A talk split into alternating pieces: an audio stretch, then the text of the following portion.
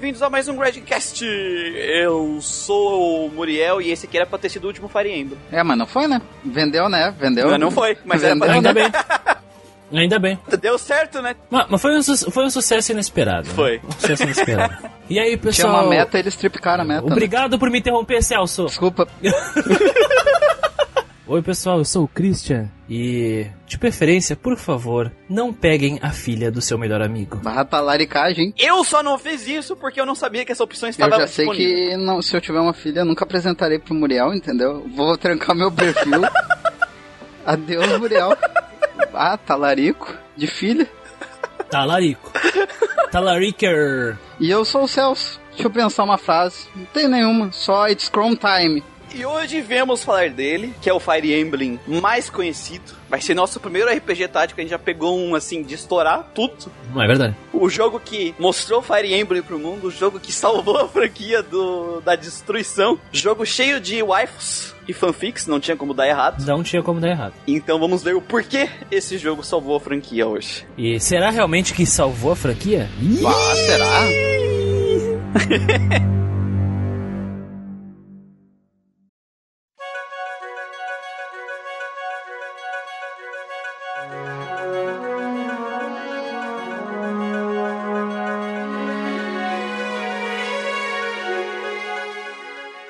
Fire Emblem é desenvolvido pela Intelligence Systems junto com a Nintendo, publicada pela Nintendo com direção do Kohei Maeda e Genki Yakota. Lançado primeiramente no Japão em 19 de abril de 2012 e em 2013 lançado pro resto do mundo. Foi um jogo, né, que teve um início de produção meio conturbado, né, Fire Emblem Awakening, porque é isso que a gente tá falando, né, da, da- o jogo salvou a franquia e tal, é porque a Nintendo realmente ela chegou pros caras no começo da produção do jogo e falou, olha, gente, é, os últimos jogos de Fire Emblem Awakening não tem vendido o suficiente pra ser considerado um bom é, exclusivo da Nintendo. Então, ou vocês vendem acima de 250 mil cópias, o próximo jogo, ou, ou a franquia vai ser o último jogo da franquia. E isso colocou uma pressão fodida nos caras.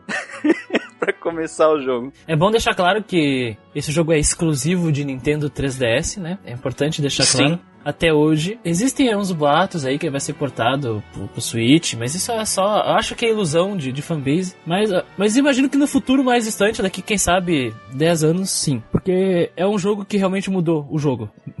Da- em questão da franquia, né? Não tem como ser deixado pra trás. O Nintendo 3DS ele saiu em 2011, né? E ele foi um dos jogos já de, de cara produzidos pra ele. Né? Sim, de, de- começo de produção, começo de vida útil do console. E cara, a- essa pressão que a Nintendo fez. peace. Né, neles, fez eles mudarem muito, botarem a cabeça deles pra funcionar, né? E aí, o que, que eles fizeram? Eu tava vendo a, a- o negócio do desenvolvimento. Eles tiveram a ideia de pensar como é que a gente pode fazer um jogo que mantenha a, a- mantenha o que é o Fire Emblem, porque até no começo de produção eles estavam pensando em fazer um jogo com um set moderno e um jogo até que se passava em Marte. Eu tava vendo as ideias dos caras no desespero. Mas eles resolveram manter o sistema, o, o estilo do jogo. Mas a, a ideia deles era pensar como é que a gente pode fazer um jogo que agrade tanto os, os orientais quanto os ocidentais, né? Porque, querendo ou não, o jogo oriental sempre teve uma recepção difícil fora do Japão, pro público em geral. A questão, a questão é a seguinte, ó. Vamos pegar aqui o os diretores do Fire Emblem Awakening. O próprio Gen Yokota, ele, Yokota, ele é um cara que trabalhou em vários outros jogos da, da Nintendo ou jogos que foram lançados para consoles da Nintendo, né? Como o próprio Jump, Jump Ultimate Stars. E, e ele trabalhou também em vários jogos, como diretor de Fossil Fighters, como a supervisão do, do The Last Story, que é um RPG, o diretor do Xenoblade Chronicles X, né?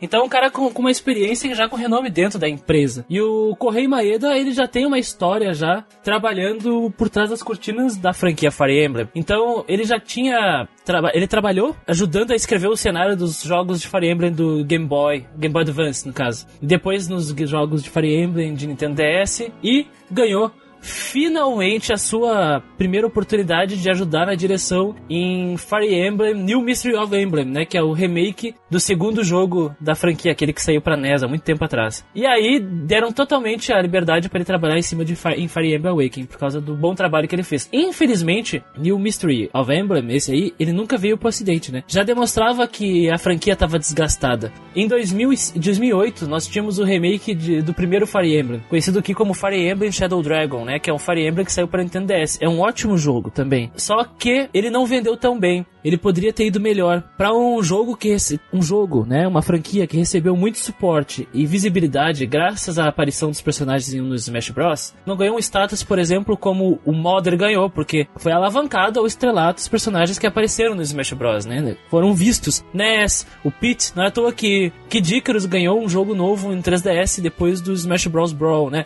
É uma grande vitrine. Então, no momento que o Shadow Dragon não vendeu tão bem, eles nem se deram ao trabalho de lançar o segundo jogo, que é a sequência dele, né? Para Nintendo DS. Ainda bem que fãs já traduziram ele, então já está disponível na internet graças ao Arr! Várias coisas, inclusive character design, algumas das trilhas sonoras que eles trouxeram foram nessa visão de ser um pouco um jogo mais palatável pro ocidental. Ele foi feito visando o mercado ocidental. É, é ele foi visando continuar com a fanbase e alavancar aqui no ocidente, né? Eles tiveram com esse pensamento na cabeça e até a localização demorou até um, se não foi um ano, um ano, um ano. demorado a localização para fazer uma para fazer uma localização boa, não só uma Quase simples um tradução, que nem estava sendo feito, mas uma localização de verdade, sabe? Aquela localização bem feita. Eu vi muita gente na internet elogiando a, a localização do jogo. Muita gente que joga RPG só, né? Os localizados, pessoal americano mesmo, e, e acaba vendo que aquele texto não faz sentido para eles, ou que aquele texto tá bem mal feito. E aí, quando o Fire Emblem Awakening chegou no 3DS, era uma localização de verdade. Sim, sim. Então eu vi muita gente elogiando isso, né? Para mim que eu não sou, eu não sou inglês, não é o meu natural, não faz muita diferença, né? Mas é importante levar em conta isso. No caso do Fire, do Fire Emblem Awakening, ele recebeu muito cuidado, né? Muito cuidado mesmo durante essa transposição aí para os mercados internacionais. Porque, primeiro, né? É um jogo difícil, cheio de textos, com muitas interações. Então as interações elas precisam ser bem feitas, precisam ser cuidadosas, né? Os, os Fire Emblems anteriores que vieram pro ocidente, eles tiveram um tempo considerável do lançamento do Japão até o lançamento no ocidente. No caso, o Shadow Dragon foi lançado em 2008, em agosto, e ele foi lançado no Japão, né? E na América do Norte foi lançado em fevereiro de 2009. Mas no caso do Awakening demorou quase um ano mesmo. Lançado em abril de 2012, no Japão em fevereiro de 2013. Sendo que um ano, exatamente um ano depois, nos territórios europeus, assim, e no, e no, e no território ali da Oceania com a Austrália, né? Que é um outro mercado grande pensando bem, houve realmente esse cuidado. Não é à toa que quando os diretores eles falam sobre a produção do jogo, eles dizem: "Ah, esse foi um Fire Emblem que nós pensamos para vender para fora do Japão mesmo". Então, ótimo. Mas não é só isso. Eles pensaram em agraciar os fãs de longa data, não só pelo fanservice, que existe, existe muito fanservice nesse jogo, mas não um fanservice gratuito, que a gente vai falar mais adiante, né? Por exemplo, a referência a Marth e os Impérios do Passado e as lendas, né, dos dragões Naga e Grima. Coisa que vieram dos outros títulos, né, anteriores. Sim. No caso do Grima, ele é referenciado algumas vezes, mas Naga tá lá, né? Mecanicamente também, várias mecânicas de jogos passados eles foram trazendo e misturando para fazer o sistema aqui do Fire Emblem. Ao contrário de que muita gente diz, o Fire Emblem Awakening ele tem muita coisa dos jogos antigos, sim. As, as pessoas dizem, nossa, o, o, Fire Emblem antigo era isso. Ah, era bem diferente antes de, de virar uma visual novel. Sofreu uma personalização, né? Virou um persona. Não, só porque o jogo é uma das bases do, uma da filosofia dele, da proposta dele é a interrelação dos personagens, não quer dizer que ele virou um date sim. Pelo contrário, a gente, nós quando falarmos do, do combate mais adiante, vamos ver que a parte da, da relação dos personagens é só uma consequência das suas táticas do combate. É pelo gameplay, é pelo combate que tu constrói a relação dos personagens, né? Exatamente. Não o contrário, não é a, a, o date sim que constrói o que muda o combate, é um combate que constrói as relações. Que é o que nós temos em Persona, né? Persona é o contrário, né? Daí. E cara, eu acho que eles foram muito assertivos na escolha do design, na escolha da, de fazer uma localização mais certeira, né? Todas as escolhas deles levaram eles a fazer um jogo que foi muito mais fácil pro ocidente acessar Além disso, eles deixaram o jogo, que a gente vai chegar na parte de combate, mais acessível. Eles deixaram mais opção de grinding aberta, deixaram mais opções do, dos selos, né, aqui no jogo. E isso tudo facilitou pro jogador novato, a pessoa que nunca entrou, porque esse também foi o meu primeiro Fire Emblem, é começar a adentrar a série, sabe? Porque quando a pessoa pega um jogo que ele já começa muito hardcore, muito difícil, às vezes é difícil aqui pro ocidente, principalmente num jogo bem japonês, né? Coffee Coffee Lunar, Coffee Coffee Nocturne ah, independente né, que as pessoas, ah, ficou muito persona, não sei. Todas as escolhas deles foram assertivas para eles poderem continuar com a franquia. E graças a isso a franquia tá viva e, é um do, e, e, se tornou um dos jogos mais esperados dos consoles que a Nintendo vai lançando. O Tree Houses, por exemplo, o hype que se gerou em cima dele, jamais se imaginou Fire Emblem receber assim na época do DS, na época do Game Boy. Jamais. E ele foi considerado pela mídia do ocidente, pela mídia, por muito tempo o melhor jogo de 3DS. Eu não sei se hoje ele ainda tá como é, mas eu lembro que na época que ele saiu ele foi colocado como o melhor jogo de 3DS e ele ficou, eles colocaram ele entre os melhores jogos já feitos pela Nintendo, as revistas internacionais. Ele foi um jogo que teve uma recepção muito grande e quando a gente vê normalmente aqui é, o Metacritic, que a gente bota aqui as notas Metacritic, a gente vê que os jogos orientais, mesmo os bons, os jogos bons, eles tendem a, a serem um pouco menosprezados pela crítica internacional, né, por, por as diferenças culturais, né, e eles acabam não entendendo algumas coisas ou mal interpretando. E o Fire Emblem Awakening, por causa da localização bem feita dele, não aconteceu isso. A gente vê aqui a, a Metascore sendo 92 e a user score 9.1 no, no Metacritics, né? Sendo que são mais 72 reviews de sites, né, dentro do Metacritics. E eu acho que é entre os jogos que a gente já olhou e comparou notas do Metacritic aqui no Grandcast, que é praticamente o Metacritic, que é a maior parte é notas da, da comunidade ocidental, é um dos de RPG com a maior nota que a gente já viu aqui. Então todas as escolhas foram muito bem assertivas para pegar o gosto ocidental também, sem perder essa, essa, essa veia japonesa, porque o jogo não deixou de ser um jogo japonês. E isso eu acho muito competente da equipe que produziu o Fire Emblem. Eu não deixei de ser um jogo japonês, mas mesmo assim ele funciona pro ocidental. Né? E eu acho isso muito, muito incrível de se fazer. É uma coisa difícil de fazer. E ele também não, não sofre de japonesices, né? Até porque o reino de Elis ele o Ailes, Ailes, né, que é o onde se passa a primeira parte do, do Fire Emblem Awakening, ele é tipicamente europeu. É, é, o, é o, país de como é que é? Aquele que é, tem a Sairi, que é no outro continente que é bem japonês, né? Então tem essa tem essa diferença assim. Uma coisa que, que é meio pregada filosoficamente, assim, em questão de, de temática, no Fire Emblem Fates, né? Um dos jogos representa a Europa medieval, enquanto o outro representa o Japão, né? Medievo. Então é bem interessante isso. A gente vai ver que tem alguns clichêzinhos de anime, umas coisas assim, que é bem japonesa, mas não é algo que incomode tanto o jogador ocidental, né? Eu acho que são coisas que o próprio. Até, os, até as pessoas gostam aqui no Na verdade, introduz as pessoas a essas coisas, né? Isso.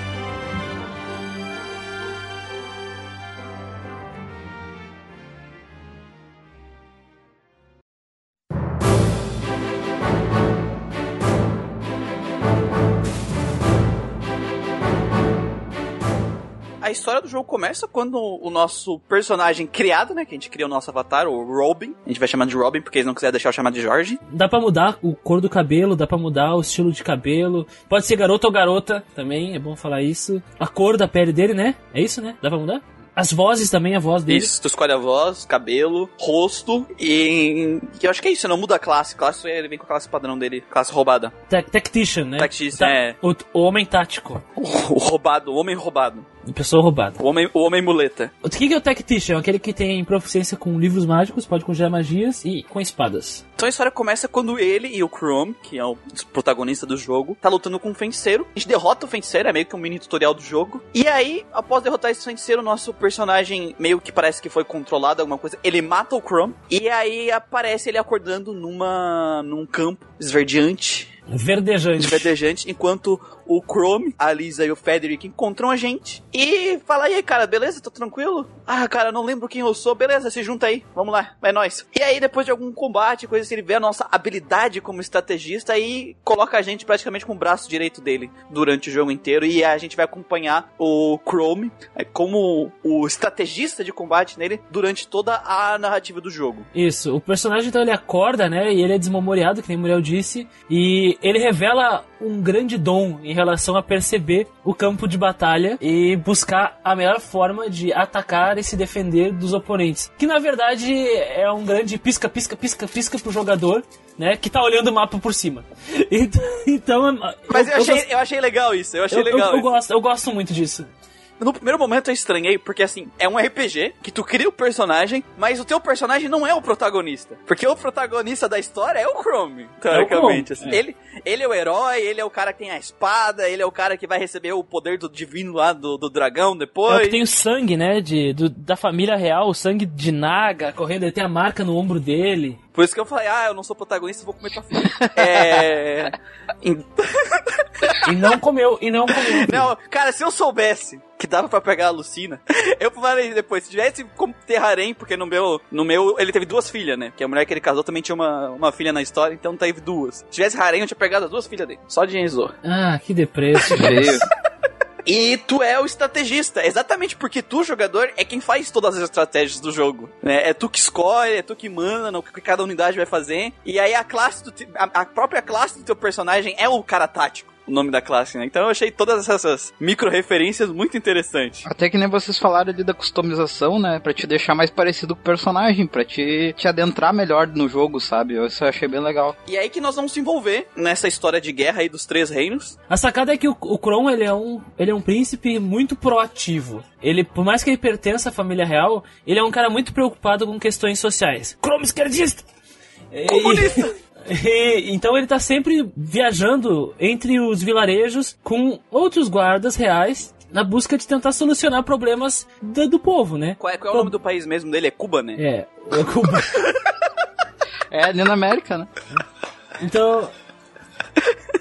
E é uma, numa dessas viagens que eles encontram o Robin, né? Ah, ele formou um esquadrão, acho que é os Shepards, né? Os pastores. É isso, os pastores. pastores que a função deles é proteger o, os camponeses dos ataques, porque o outro país lá, que é o país, tá ok? O, o, o país de Plegia, né? Que eles são o, o, país aí, ó, que faz um monte de coisa aí, ó, entendeu?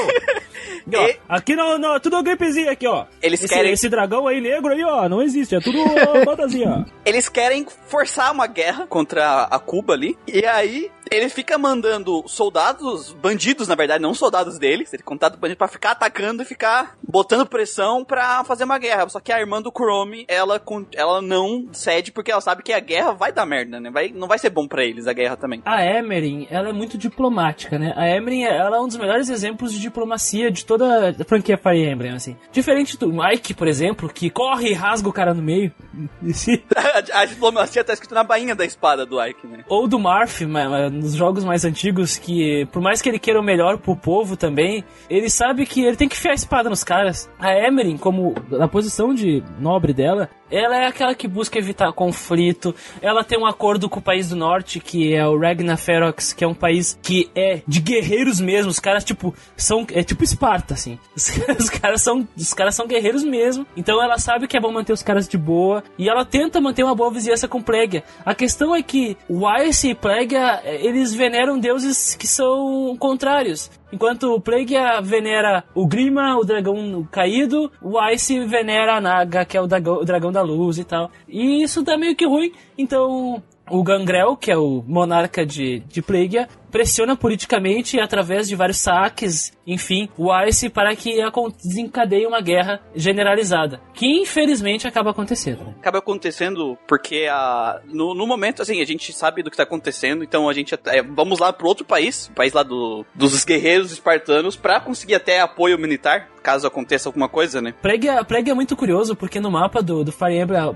Plague não, uh, Ragnar Ferox é muito curioso, porque uh, por, eles são ao norte, eles são guerreiros guerreiros e existe uma grande muralha que separa Ferox de Weiss e de Plague. Então, e, e, ele é o maior país de todo o continente, né? De Weiss. Então, eles são uma referência clara ao Império Mongol do Gengis Khan. Não é à toa que os líderes de Ferox se chamam Khans. E eles dividem em vários Khans para várias regiões do país. E de tempos em tempos, esses Khans eles fazem um torneio e o vencedor se torna o Khan que coordena o país todo, né? Isso é muito interessante. A eleição deles é na porrada. A eleição deles é na porrada. E aí a gente conquista a confiança deles na porrada. É, eles falam assim, ó, ah, não, a gente só vai te ouvir se, se tu vencer o nosso melhor guerreiro, que é o Long Kill. E o cara é muito foda, cara. Eu gosto muito do Long Kill, ele ficou na minha página o tempo inteiro. E aí a história, ela vai, a gente por alguns motivos, vai ter uma hora que vai desencadear uma guerra, não tem jeito, né? Os caras vão forçar até a última barra. E no momento que a, a, a exigência deles para continuar a paz é entregar o Fire Emblem, né? Aí o negócio fica feio e a gente começa a guerra ali contra os Talker. Talker! A sacada é que existem duas grandes relíquias: a Falcon, que é a espada lendária de que todos a, a, família real da, de Weiss, que no caso são todos os descendentes do Marth, né? usam a Falcon e o Fire Emblem, que é um escudo. E, e, o Fire Emblem, ele tem pedras preciosas, né, umas gemas que contêm energia mágica. Essa energia mágica pode ser usada para vários, vários interesses, sejam nefastos ou não, né? É um item mágico, né? Tu usa é o item mágico. quiser. Pode ser pro bem pro mal. Então o Fire Emblem se torna uma espécie de MacGuffin do enredo. Uma coisa que tem que se buscar preencher, completar o Fire Emblem, né? E o curioso é que para completar o Fire Emblem, nós temos que visitar todos os reinos do mundo. Ou seja, existe uma pedra preciosa em Ferox, existe uma pedra preciosa em Weiss, existe uma pedra preciosa em Plegia e existe uma em Valme, que é um país, um grande império do outro continente. Mas o que eu acho interessante é que, tipo, não é colocado no começo do jogo, ah, nosso objetivo é encontrar o Fire os, os pés Completa, do é. Completar o Fire Emblem. No começo a gente só tá protegendo o Fire Emblem, né? A gente tá... A gente uma não entrega... Política, né? É, uma missão política. A gente não entrega porque ele é um item muito, de muito alto valor e que pode trazer grande destruição. Então é melhor a guerra do que entregar o Fire Emblem. E aí depois, ao decorrer do jogo, a gente descobre que para impedir o grande mal que tá vindo, a gente precisa, né, encontrar essas pedras. As coisas vão se desenvolvendo lentamente, né? Não, não é jogado já no começo, ah não, vai vir um monstrão. Que vai destruir o mundo, Vai não. destruir o mundo, e aí tu tem que juntar as pedras. Não, não, peraí, a gente vai ver o confronto político, aí a gente vai descobrir que esse confronto político, a intenção era trazer essa criatura e... Existia um interesse por trás da guerra, e na verdade os grandes players, né, os grandes nomes da guerra estavam sendo manipulados por interesses obscuros, né? que, que tinham a ver com a ressurreição de um grande mal. Que assim, vai ter, a, vai ter uma coisa estranha, que vai abrir tipo um portal no meio dessas missões entre antes dessa guerra começar. Vai abrir um portal, vai cair uns bichos e vai cair uma, uma personagem. Um personagem, o Marth. O Marth, que é um personagem estranho, que ele tem uma, a Falcon também. Uma Falcon que é bizarro, porque só pode ter uma, né? Só pode existir uma. Só existe uma, né? e aí ele salva. Ele, sal, salva o Kron. Ele salva o Kron e a, a Alissa, né? E, ela, e essa pessoa tem informações sobre coisas que vão acontecer, né? Ela, ela sabe do futuro, basicamente. Ela aparece algumas vezes e normalmente é para nos avisar de uma situação merda que, que vai desencadear uma bosta gigante. essa pessoa se veste como o grande monarca de milhares de anos do passado, o Marth. Ele usa a Falcon, que é uma arma exclusiva da, do, do reino de Weiss, que veio do Marth. Ele usa uma, ele é mascarado. E ele diz: Eu me chamo Marth. E eu tenho visões do futuro e vocês têm que fazer o que eu tô dizendo, senão vai dar merda. E as pessoas ficam, caralho, o que, que tá acontecendo? É, é, aquele negócio meio, eu tenho visões do futuro, ela bota a capa, meu trabalho que foi feito e sai, sabe? E aí depois, quando precisa, reaparece. Não, o personagem fica com a gente na parede nesse primeiro momento. É, não pode ser muito, senão dá ruim, né? Até porque ele quer nascer. Senão dá ruim. Andou vendo de volta pro futuro.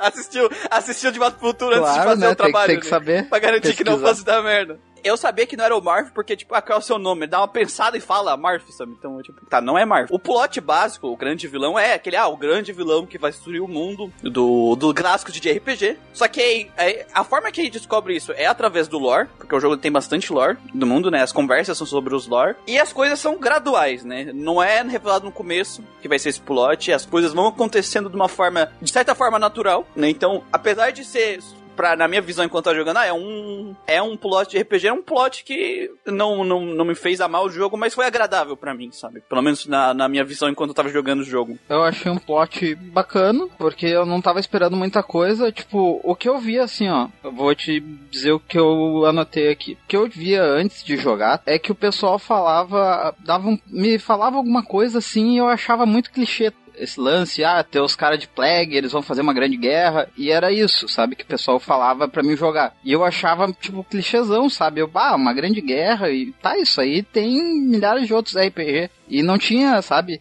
E aí eu baixei e joguei, nossa, tipo, eu, eu adentrei e fiquei, Baixei, sabe? comprei no Mercado Livre. Original, lacrado, Isso. autografado por dois mil reais. Cara, eu gosto muito do, do enredo do, do Fire Emblem Awakening. Eu gosto da guerra. Não gosto de guerra, mas eu gosto da guerra do, do jogo. É uma coisa recorrente em jogos de Tactics, né? Normalmente todos os jogos de Tactics, Tactics, né? Não jogos com, com coisas táticas, mas jogos Tactics é alguma guerra. De algum jeito, normalmente é com isso. certeza. Ex- existem. A boa parte dos jogos táticos são de guerra. Mas no caso do Fire Emblem, ele, como ele foi pensado como último jogo, a ideia é se passar no mesmo mundo do primeiro jogo e dos jogos posteriores. Porque o primeiro dos gente- Quem sabe um dia a gente não faça um vídeo ou um podcast sobre franquias, né? A gente vai contar um pouco do contexto. Mas, de uma forma bem rápida, Fire Emblem, a maioria dos jogos se passam no mesmo mundo, mas em, em impérios diferentes, em reinos diferentes. Né? E Fire Emblem Awake mostra o futuro deles todos. Então, além de ser um bom jogo, do ponto de vista de jogar, assim,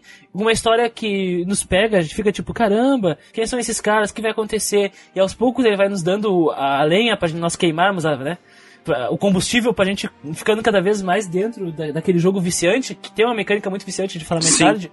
É uma boa história de guerra, tem intrigas políticas, bastante intriga política mesmo. A, questão do, da, da Emery, né, é um dos pontos, por exemplo. Uh, tem as questões da geopolítica mesmo. Eu, como geógrafo, eu sou apaixonado por essa questão, então eu tô sendo muito. Uh, nada, eu tô sendo muito fanzote disso mesmo, porque eu amo essas questões políticas de impérios contra impérios, países contra países, acordos bilaterais, Ragnarok não nos ataca. Tem até uma parte muito legal do jogo que eles falam: caralho, Basílio, tu é muito foda, ainda bem que nós somos aliados do país de vocês, hein?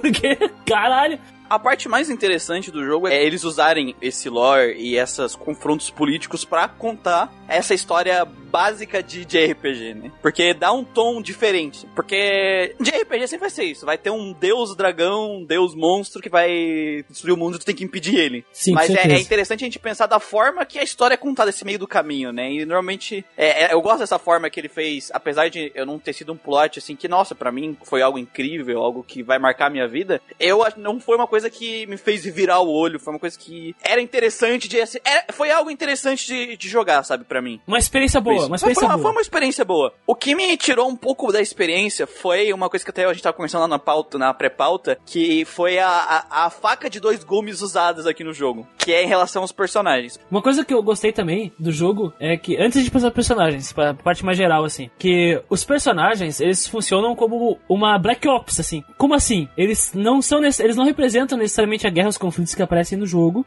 mas são basicamente missões dos melhores dos melhores. E essas ações mudam o caminho que a guerra vai. Ah, sim. O, cami o caminho que a guerra anda, né? A, a, história, ela anda de acordo com as tuas ações. Não Isso. é, não é, ah, tipo assim, a história tá andando coincidentemente com as coisas que tu tá fazendo. Não, todas as tuas batalhas que tu faz mudam o caminho da narrativa. É as, to as tuas ações durante o combate que fazem a, a história dar pra frente. Não a história que faz tu combater, sabe? Não o contrário, que acaba acontecendo com muita história e acaba deixando um pace bem estranho. E eu gosto também da ideia de que existem histórias que são importantes pro jogo e não são contadas e elas não são doloridas pro jogador novo. Então nós sabemos, por exemplo, que ah, existiu uma história do Marth e tal e não sentimos falta de, nossa, eu precisava ter jogado aquele jogo antes, isso não tem esse problema. E além de uma coisa que tem a ver diretamente com Fire Emblem Awakening, que é a questão do reino de Weiss. Ele já tá passando por uma crise e, e, essa história não foi nos contada, ele só é comentado entre os personagens com base também nas missões iniciais.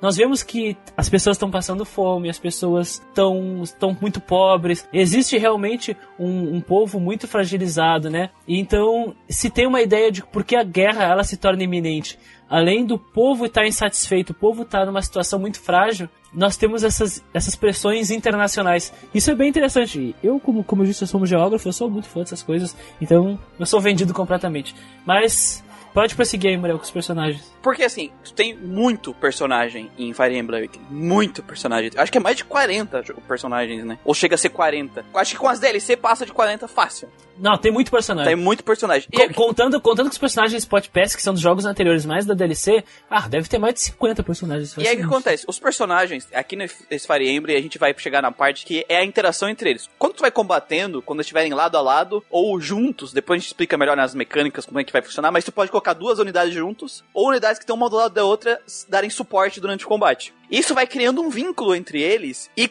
é, acaba criando uma relação e a gente vê isso através de uma conversa entre eles. Essa relação se desenvolvendo. Uma e... conversa meio date sim, uma conversa meio visual novel, né? E quanto mais fundo tu vai nessas conversas, melhor vai ser o suporte Sim. no combate também. E acontece, a maioria dos personagens tem cerca de pelo menos é, histórias para lidar com mais 10, 15, 20 outros personagens. O Kron, acho que é o que mais tem relações, o Kron e o, o Robin. E o Robin. E o Robin. Então, eles tiveram que pensar num personagem e pensar como esse personagem iria interagir com mais 16. Mas não é uma interação de um, uma conversa. São pelo menos quatro, né? Quatro ou cinco, dependendo se eles podem casar. É C, B, A, S. Não, são quatro, são quatro, até quatro. Então, o que, que eles fizeram? Muitos dos personagens, eles criaram em cima de um estereótipo. Como assim em cima de um estereótipo? É tu pegar uma personalidade simples, fácil de tu perceber, né? Fácil de ser entendida pelo jogador e pelo próprio desenvolvedor. Eles criaram um personagem em cima do estereótipo pra, na hora de poder escrever, facilitar essa interação, né? Pra facilitar o processo de criação dessas interações. Então, a maior parte dos personagens, eles são bem rasos e fáceis de compreender. Não de uma forma totalmente negativa, porque porque é, é, interessante esse negócio de como tu escolhe, que é tu que escolhe quem vai interagir com quem no combate. Fica interessante tu, quando tu vê um personagem, pelo character design, tu já sabe a personalidade dele, e tu já fica curioso, como é que vai ser esse personagem com esse outro? Porque como o jogador tem que avaliar 40 personagens, sabe? Então, para ele, foi muito, foi uma escolha que acaba sendo assertiva, porque fica fácil pro jogador entender a personalidade desses 40 personagens só olhando para eles, só que ao mesmo tempo deixou muitas conversas e muitas coisas vazias para mim, sabe? É, muitas das interações entre os personagens, para mim, eu pulava porque tava chato de ler. Algumas outras eram muito interessantes, algumas outras eu pulava, sabe? É, acaba se tornando uma faca de dois a famosa faca de dois legumes, né? Sim. Tu tem a questão do personagem estereotipado para facilitar pro escritor e para quem tá jogando conseguir entender cada personagem, mas ao mesmo tempo tu acaba criando a, a algumas coisas muito rasas com isso, sabe? Então eu fiquei meio dividido. Dividido. Eu sei que em termos de design era algo necessário para eles por causa do tempo que eles tinham, da pressão que eles estavam no jogo e naquela época Fire Emblem não tinha, não era e um, não tinha... tornar os personagens mais acessíveis mais e acessíveis e, e memoráveis também, né? Um público internacional. Exatamente. Então eu compreendo a necessidade disso e que acabou dando certo, mas para mim na minha experiência acabou atrapalhando um pouco, sabe? As melhores interações para mim são o dos filhos com os pais. Ah, muito engraçado. Os filhos que vêm do futuro e, tipo, estão falando com os pais adultos, sabe? Só que é o pai antes do filho nascer. Então, cria umas interações muito engraçadas. Foi as interações que eu mais gostei. E de alguns casais, por exemplo, o Long Q, que ele é o cara que tem medo de mulher. Eu casei ele com a Tarja. que, é a, que é a obscura. É a, a obscura. E ela é muito escrota com ele. Porque, assim, ele tem medo de mulher, porque ele tem um trauma e tal. E, cara, ele que tá, tipo, ele saiu de, um, de uma sala, foi ir pra um corredor estreito, e aí ela tava no meio do corredor. E ela ficou parada lá. E aí ele não conseguia passar pelo corredor porque tinha medo. E ela ficou lá, não vou sair. e ficou perseguindo ele, andando pelo lugar atrás dele, que tem uma sombra. E aí ela propõe é, curar ele. Ela fala que consegue curar ele. E a, e a forma que ele escolhe curar, que ela fala que ela pode curar ele, é apagando as memórias dele do que aconteceu. E, e aí ele decide que não, que ele não vai fazer isso, que ele vai.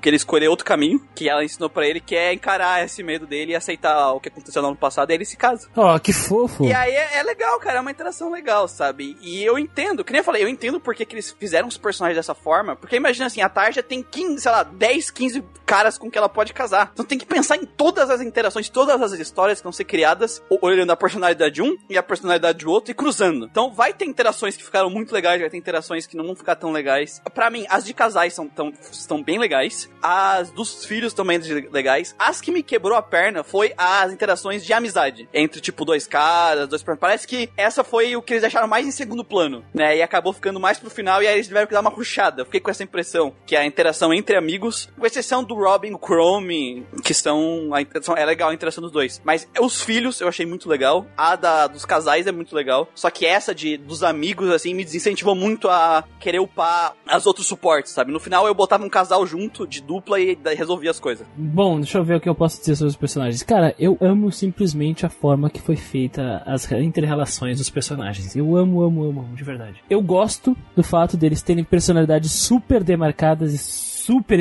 diferentes, únicas, mas também eu concordo com o Muriel que eles são personagens com personalidades demarcadas demais. Talvez eles sejam unidimensionais algumas vezes. Muito, alguns são muito unidimensionais. O cara do Machado, velho. O Vike, que ele é o delinquente, né? Cara, eu sabia todas as falas dele.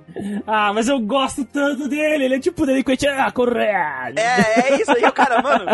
Era, era, muitos personagens. Ele, a Rime, assim, os personagens. Porque como eu assisti muito é, anime, pra mim são demais. coisas muito batidas. Então teve, teve muitos personagens que, cara, eu já vi isso um milhão de vezes. Eu entendo que na percepção da criação do jogo, como Fire Emblem e essa a maioria dos jogos japoneses que usam esses estereótipos não fazem sucesso aqui, pro público novo que foi criado pro Fire Emblem, isso é uma coisa nova. Então, para eles não é tão, tão batido quanto é pra gente, sabe? Mas outra coisa, quem gosta de anime também vai gostar, cara, de forma geral, assim. Ele vai pensar e vai que, caralho, essa aqui é uma tsundere. Por exemplo, a Maribel, ela é muito tsundere. E ela é a Himi-sama, né? Ela é a... Ela, cara, ela tem até os cachinhos de broca uh -huh. no design. De broca. Ou a Sully, que é a tomboy, sabe? Eu gosto muito das personalidades. E eu entendo que pelo menos na minha opinião, eu, eu, eu, eu compreendo o que o mulher disse, eu concordo com ele. Só que na minha balança, o, o meu gostar é maior do que o da crítica, assim, porque eu acho que isso só tornou o jogo mais único. Porque se eles tivessem personalidades muito difusas e muito cinzas, assim, com algumas coisas, eles seriam esquecíveis, os personagens, sabe? Porque tem muito personagem. Por isso que eles fizeram desse jeito. Essa que é a questão. É uma consequência. É por isso que eu falei, é uma faca de dois legumes, né? Sim.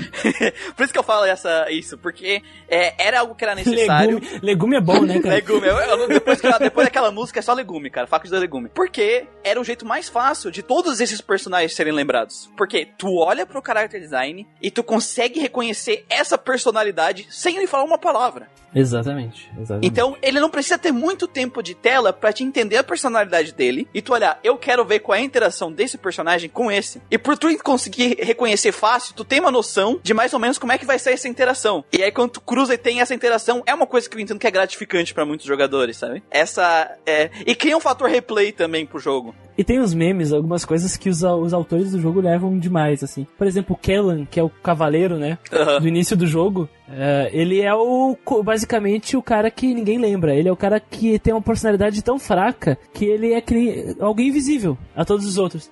E se vocês verem na live aí, tem a capa do jogo, né? É só verem que o Kellan tá com o rosto tapado pela Falcon da, da, da Lucina. ele tá no fundo esquecido também na capa do jogo. Então, é, é, muito, é muito engraçado algumas coisas assim. Eu vejo a competência da forma que eles usaram isso. Porque apesar de estar estereotipado e tal, ele não tá tão mal colocado como em muitos jogos que isso fica execrável. Porque tem jogos que usam esses estereótipos e fica execrável. Como no Fire Emblem, esses personagens não tem tanto tempo de tela e tu tem muito personagem, tu não fica sempre com a mesma personalidade batendo. Sim, é muito. É que as interações são muito divertidas também. Porque tu tem, tu tem personalidades que são muito opostas, muito únicas, muito demarcadas, conversando entre si. Então tu tem a Tarja conversando com o garoto da fazenda, que é o Donnell, o Chico Bento do Fire Emblem, né? E eles conversando é muito engraçado. E o Donnell falando, ué, eu posso pegar as víboras venenosas pra ti? E ela fala, ah, mas o que, que tu quer em troca? Tu quer que eu lance a maldição em alguém? Não, porque eu gosto, quero te ajudar, né? Ué, por que tu tá me ajudando por nada? Tu quer alguma coisa de mim, né? Na fazenda onde eu vivia, todo mundo se ajudava na cidade, sabe? Por que, que eu vou querer alguma coisa de ti? Eu tô sendo legal, porque um dia, se, se eu precisar, tu vai me ajudar, né? E ela, nossa, sabe? Aí todos já vê que essas personalidades são muito, muito legais. É que eu, na minha visão de produtor, que é a minha graduação, eu entendo, sabe? Eu consigo ver a motivação, eu consigo ver que na questão de produzir um jogo, isso foi muito bem colocado, isso funciona, isso dá certo, isso faz. É um dos motivos por qual o jogo vendeu tanto. E chamou tanta atenção certeza, das pessoas. Com certeza, com certeza. Só que do meu lado de RPGero chato, aí fica me puxando, sabe? Sim, sim, sim, com certeza. com certeza. Mas assim, é um ponto que eu quero, quero adicionar assim. Uh, o Morial fala de um ponto dele, né? Mas se tu pega, por exemplo, uma pessoa que não, não é muito acostumada com a cultura oriental, de animes e coisa e tal, ela jogando esse jogo, ela não, não define os estereótipos, sabe? Eu sei porque eu já vi várias pessoas jogando e não tem essa identificação. Exatamente por isso que deu tão certo o Fire Emblem Awakening o Celso. Por dois motivos. Um, porque uh, muito público, pegou um público muito novo, que não pegou é, toda essa, essa coisa de jogo japonês. Os estereótipos não ficam tão ruins aqui que nem outros jogos japoneses, porque assim, tem vários jogos japoneses que aparecem, lá, tem cinco pessoas. E esses personagens são extremamente estereotipados. Aqui os personagens são estereotipados porque são 40 e poucos personagens. E nenhum deles tem o tempo de tela do Chrome, da Lucina, do, do Robin. Então, por mais que eles sejam estereotipados, o tempo de tela deles é tão curto que não enjoa. E se tu quiser, tu dá mais screen time para eles jogando com eles, fazendo relações. Isso, tu não fica tanto. O meu problema maior foi as interações de amizade não ficaram tão boas, porque as interações de casal eu adorei, todas Ficaram as que eu fiz. Boas, realmente. E a dos filhos, cara, dos filhos, assim, nossa, eu adorava. Eu tava. Nossa, eu, eu fiz amei. todas as side quests. Cara. É, eu fiz todas as side quests de filho porque eu queria ver a interação com os pais, porque era muito divertida a interação deles cara, com os pais. Eu, né? eu amei a interação da Noi e Kana, sabe? Uhum. A, a Noi é, é a Manakit, uma menina dragão, então ela tem tipo dois mil anos. Ela, ela era contemporânea ao Marth, sabe? Ela viveu junto com Jesus. E, e, ela, e, ela, e ela tem uma aparência de criança ainda, né? E é muito engraçado que a Na, que é a filha dela, diferente da mãe, que a mãe dela ela age como criança ainda e tem uma aparência mais infantilizada, ela é muito, muito madura. Porque ela é obrigada a ser uma pessoa muito séria boa parte do tempo, porque ela é um dragão. As pessoas têm que levar a sério que ela é um dragão e elas.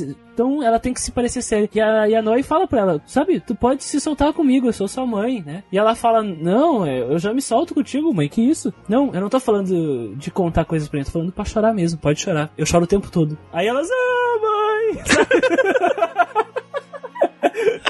ah, mãe, eu, tava com tanto medo, achei que ia morrer. A- a- a- eu fico pena da filha da Tarja, velho. Porque Ah, a filha, filha da, da Tarja, Tarja. ela é toda complexada. Ela é complexa. Ela tem uma personalidade muito muito violenta, muito invasiva dentro dela que explode às vezes, né? Como é que é o nome dela, a filha dela? Deixa eu ver aqui. É a Noire. Noire. E ela, do nada, tipo assim, ela é, ai meu Deus, é toda recolhida, do nada, ela, eu vou matar todo mundo. Ela puxa, assim, uma personalidade psicopata do nada. E, eu, go e eu gosto muito da interação dela com o pai, que eu botei, o pai é o, O Long Kill? o Low Kill. E aí, ele chega pra falar com ela, né? E a Tarja fica usando a filha nos experimentos dela. E aí ele fala, não, vou lá falar com a tua mãe. Não adianta, tu já fez isso no, lá, No futuro. No, no futuro e não adiantou de nada. Aí ele, não, mas aqui vai ser diferente. Aí ele vai lá, beleza. Aí a próxima interação, ele tá chorando. Aí ela, por que tá chorando? A mãe bateu em ti, não sei o que. Não, ela botou um negócio, uma maldição no meu olho, eu não consigo parar de lacrimejar. E eu fiz umas combinações muito curiosas, assim. Eu, como sou um verme também de, de anime e tal, eu já meio que tô ligado das personalidades, então eu busquei fazer umas interações curiosas. Eu coloquei, por exemplo, o Virion, que é o arqueiro, que ele é um nobre e super galanteador, o galinha, né, do rolê, com a Sully, que é a tomboy. Então é muito boa as relações ah, deles. sim. Eu coloquei, por exemplo, a Miriel. Eu casei com a Miriel porque ela tem óculos, né? É, eu ia dizer, isso aí é jogo. fo- Chegamos aqui ao ponto do primeiro podcast, né? Onde o Christian falou que ele só jogava pra conquista, queria a menina de óculos, não sei o que. Esse é o jogo definitivo dele, né? Ah, é, no prólogo eu falei isso, né? Que eu gosto de RPG que eu posso pegar as meninas. Bom, nesse aqui eu consegui. Eu casei o Long Kill com a Paine, né? Paine é aquela garota coelho, que ela vira um coelhão monstruoso. Que ela é de uma raça que tá quase basicamente extinta. Então, a Paine, ela é super xenofóbica com as pessoas. E o Long Kill, ele tem medo de mulheres porque ele tem um histórico terrível com mulheres. Ele foi torturado e tal. Então é muito, muito bom. O Donnell, que é o garoto da fazenda, o Chico Bento, né? Que o Macomon riu muito. Eu casei ele com a Lisa, que é a princesa do reino de Weiss. Então, tu tem o, o Donnell, que é o garoto do campo, que na classe mais avançada dele, ele é o hero, ele é herói, casando com a princesa. Então todas as relações dele são muito agradáveis. Então, cara, uma das coisas que mais gosto mesmo do Fire Emblem, um dos pontos fortes do Fire Emblem, são as inter-relações dos personagens. É uma das coisas. É, é muito gratificante ver os personagens evoluírem e crescerem. É muito agradável. Eu casei a Cordélia com, com o Gaius. O Gaius, que é o Ladino, que é viciado em doces. Então ele tem os bolsos dele que é pra ter armas, uns pirulitos, assim, uns é muito engraçado. O legal é que, tipo assim, ah, parece. O jogo. a- a- as pessoas falam muito disso porque é um negócio legal. Mas o jogo não é que o jogo foi construído em cima disso. A história tá. Essas coisas acontecem enquanto a história tá rodando, enquanto tu tá combatendo. E ela Isso- depende do gameplay. E, Isso e- é exatamente. E isso é uma coisa que o jogo faz naturalmente. Não é um negócio de que tu faz em side quests. Enquanto tu tá jogando o jogo, essas coisas vão acontecendo. Porque não ficou um negócio que separa a gameplay. Não é um negócio que quebra o jogo. Ah, tem um momento de like de visual novel e tem um momento de, de batalha. É como se estivesse combatendo e nas pausas dos combates, no acampamento, as coisas acontecessem. E, e as coisas acontecem porque no combate anterior que esses personagens lutaram muito tempo junto. E além da recompensa de tu conhecer mais a personagem, de tu saber mais sobre cada personagem, porque nessas interações eles contam um pouco mais sobre a personalidade deles, sobre o passado deles às vezes, no próximo combate eles vão estar mais fortes juntos, né? Então tudo evolui naturalmente pra frente. E não só mais fortes em questão de números, mas também eles reagem de forma mais ativa. Então, se tu tem um personagem com, com, com suporte A ou S, provavelmente o personagem que tá do teu lado naquele, naquele combate, ele vai te dar um, vai dar um ataque extra, ou vai causar uma magia, sabe? Ou vai É te muito- defender ou vai te chance. defender. E vai negar completamente o dano do oponente. Então é muito bom. Uma coisa interessante é que não existem só suportes, né? Que são essas inter-relações que são construídas a partir da batalha. Mas existe também um espacinho no menu que se chama Barracks. Né, que é o quartel. E se tu entrar no quartel, vai ter uma sequência de personagens que podem aparecer e tu vai ter alguns comentários e devaneios aleatórios, alguns pensamentos que refletem o que, que eles pensam nesse período de guerra, né? E conversas também entre eles. Sem falar de que o aniversário dos personagens ele se torna relevante na, na questão do barracks, né? No quartel. Tu entra no quartel no dia do aniversário de algum personagem, ele vai receber uma arma ou um bônus de presente e ele vai ter uma interação que fala de opa, que bom, parabéns pra mim, uma coisa diferente, né? Eu gosto muito de- dessa questão, né? Levantada pelo não só pelo suporte, mas também pelo quartel. E engraçado também que não no, quando tu entra na parte do quartel, tu pode ouvir alguns personagens aleatórios que estão lá. Tu pode dar um look no quartel pra ver como é que tá organizado, dependendo da data, pode ter uma coisa diferente. E vai ter um sempre um comentário adicional de algum outro personagem falando contigo. Por exemplo, eu acabei de entrar no meu 3DS aqui e a Miriel falou: Hey Chris, por que nós temos Nightfall se na verdade durante a noite ela rises, né? Uma pia- porque a a Miriel ela é uma, estu- estudiosa, é uma acadêmica, então ela tá questionando essa questão das palavras. Então, sempre reflete essa questão dos, das personalidades dos personagens. Isso é bem legal, uma forma de explorar também, além dos suportes dos personagens. Dos personagens. De, adicionalmente, eu acho que gente pode falar uma outra coisa aqui, ô Muriel. Tem a questão do wireless, né? Que a gente vai entrar mais nela na questão do, Do gameplay. mecânica. Sim. Mas existem missões que refletem jogos antigos com a possibilidade de recrutar personagens exclusivos de jogos anteriores. Eles não podem ser jogados em algumas coisas da, da campanha oficial, né, do jogo, mas eles podem ser recrutados e tu pode jogar uma miríade de, de, de mapas e ter utilizar os teus personagens para isso, né? Nessa, nesses mapas adicionais, eu acho bem legal também. Eu acho que de história é só isso, né? Eu acho que é basicamente isso. Tem, tem as. DLCs também, que tem umas histórias únicas, né? Cada DLC, que é uma visitação do Marth, do Ike, do Roy e de vários outros personagens de jogos anteriores. Mas eu não joguei as DLCs, né?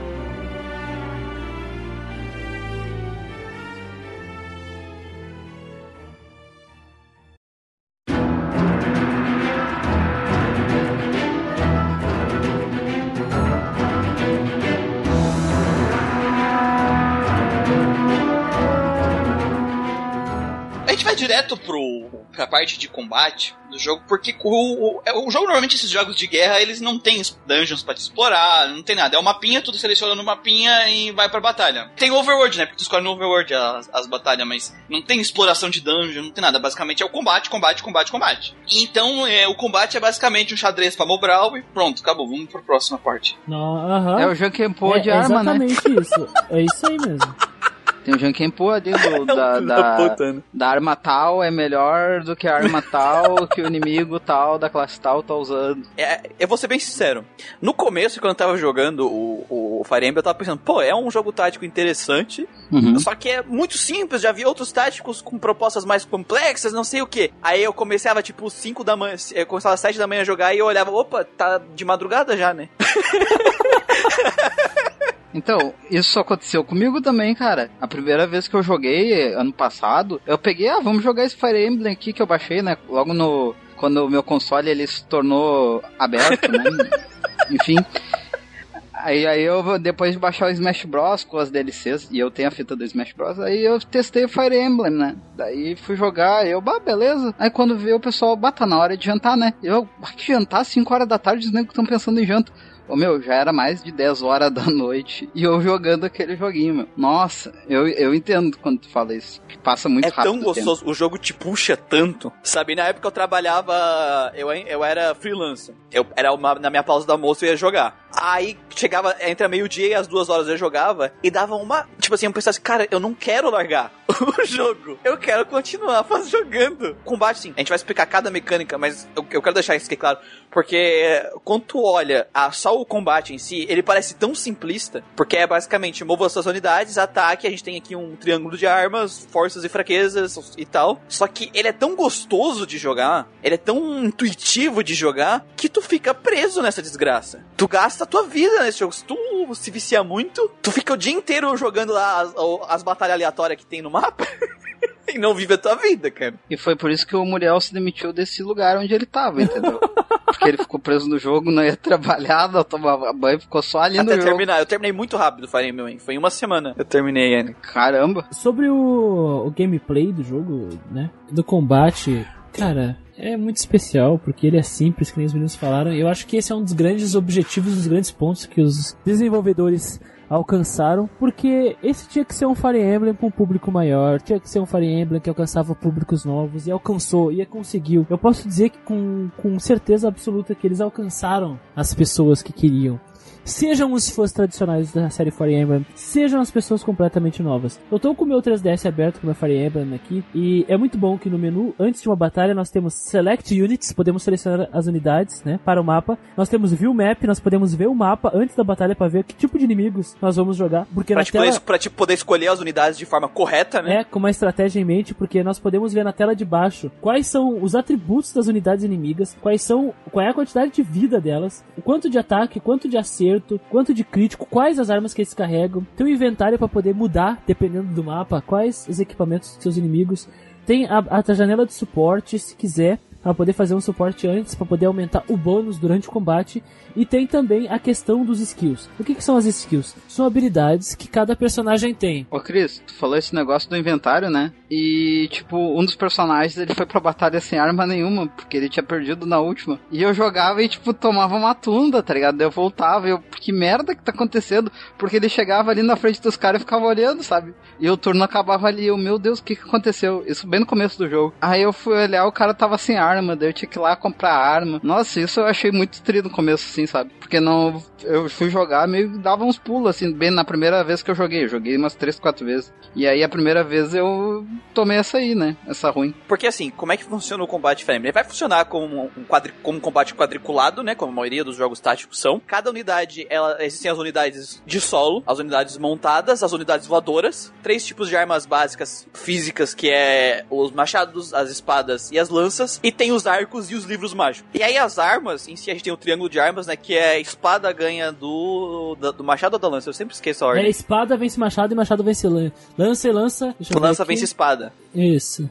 Só que tem também a- o arco e a flecha e o- os, os livros, né? E cada livro de cada elemento tem uma vantagem contra o outro. Tem coisa pra caralho. Cara, né? esse, esse triângulo de armas aí, na verdade, é só uma herança dos jogos antigos, porque ele não é necessário nesse jogo. Ele não devia ser necessário. Existe o triângulo de armas que dá uma camada de complexidade a mais, isso é maravilhoso, mas existe uma quantidade de armas, uma miríade de armas que são completamente adicionais. Estão por fora do triângulo também. est- estão fora do triângulo. Então tem os machados de arremesso, tem os. o- as azagaias, né? Que são os. os- o- como é que é em inglês o nome? Javelins, né? Javelins. isso. Javelins, tem os livros de magia e tem vários tipos de livros de magia. Tem os livros de fogo, os livros de vento, os livros de, de relâmpago, né? Que são de raio. Sim. E os livros de maldição, que soltam uma energia negra que absorvem a vida ou que ou, ou suprimem a vida do oponente. E tem os martelos também, que estão fora disso. Então é muito complexo, né? Tem várias outras opções. E todas essas armas, elas têm forças e fraquezas que tu tem que ver. Por exemplo, as unidades voadoras, elas são fracas contra armas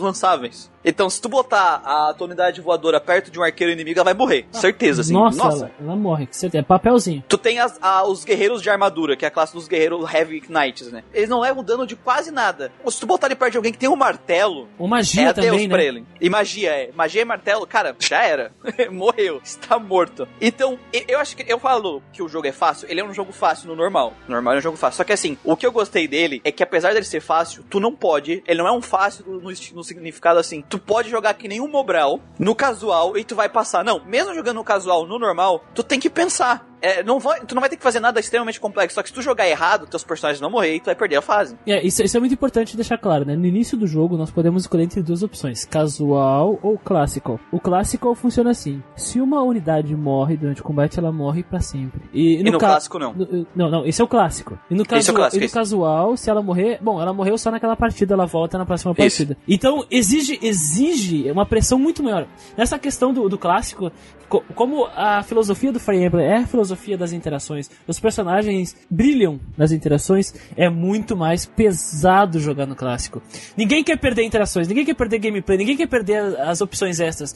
Mas o mais interessante, Cristian, que eu gostei, é que é o seguinte: apesar de tu poder, por exemplo, ah, eu, se eu, então, se eu escolher o casual, o jogo perde a dificuldade? Não, porque eles dividiram em duas, duas escolhas. Tu tem o casual e o clássico, e tu tem a dificuldade do combate. Isso, tu pode colocar Que é fácil, o normal, normal, hard e o Lunatic. E depois, se tu joga, se tu zera o Lunatic, ele abre o Lunatic Plus. Isso. Então tu pode assim, ah, eu não quero perder meus, meus personagens, mas eu quero ter um combate difícil. Tu pode botar, tipo, casual Lunatic. Então o casual, ele não existe ali pra tirar a dificuldade do combate, em sim tirar uma coisa, porque às vezes tu vai perder uma unidade, tu vai ter que resetar a partida inteira, né? Eu joguei no, no, no casual porque foi o meu primeiro Fire Emblem e eu não sabia como é que funcionava o jogo. Só que eu joguei sempre com essa. com a, num pensamento de não perder minhas unidades. Sempre. E quando tu aprende a jogar o jogo, no começo eu, perdi, eu morria bastante, mas quando tu aprende a jogar o jogo no normal, ele fica muito fácil. Então eu recomendo pra quem é veterano em tático, já começar a jogar no hard. Porque assim, que nem eu falei, o que eu gostei é que mesmo normal, mesmo eu achando o jogo fácil, ele não é um fácil que tu não tem que pensar. Tu precisa pensar, sabe? Eu estava sempre pensando, não, vou botar aqui e tal. Não era algo complicado, algo difícil, mas não era só eu movendo as unidades para frente e o jogo sendo fácil, sabe? Eu, todo turno, mesmo no, no- tendo uma dificuldade baixa, eu conseguia, eu tinha que jogar o jogo usando a minha mente. Isso é legal porque o que não pode acontecer no jogo tático não é ele ser fácil. Ele não pode é tu não tá tendo que pensar. Eu, eu me arrependi de não ter jogado no hard, mas em nenhum momento eu não estava pensando. Ah, o único problema que eu tive foi que eu gastei todos os itens de power-up num personagem só e ele virou Kenshiro. É, é isso que eu queria falar, né? Eu, eu- antes do Bastos ter mandado a,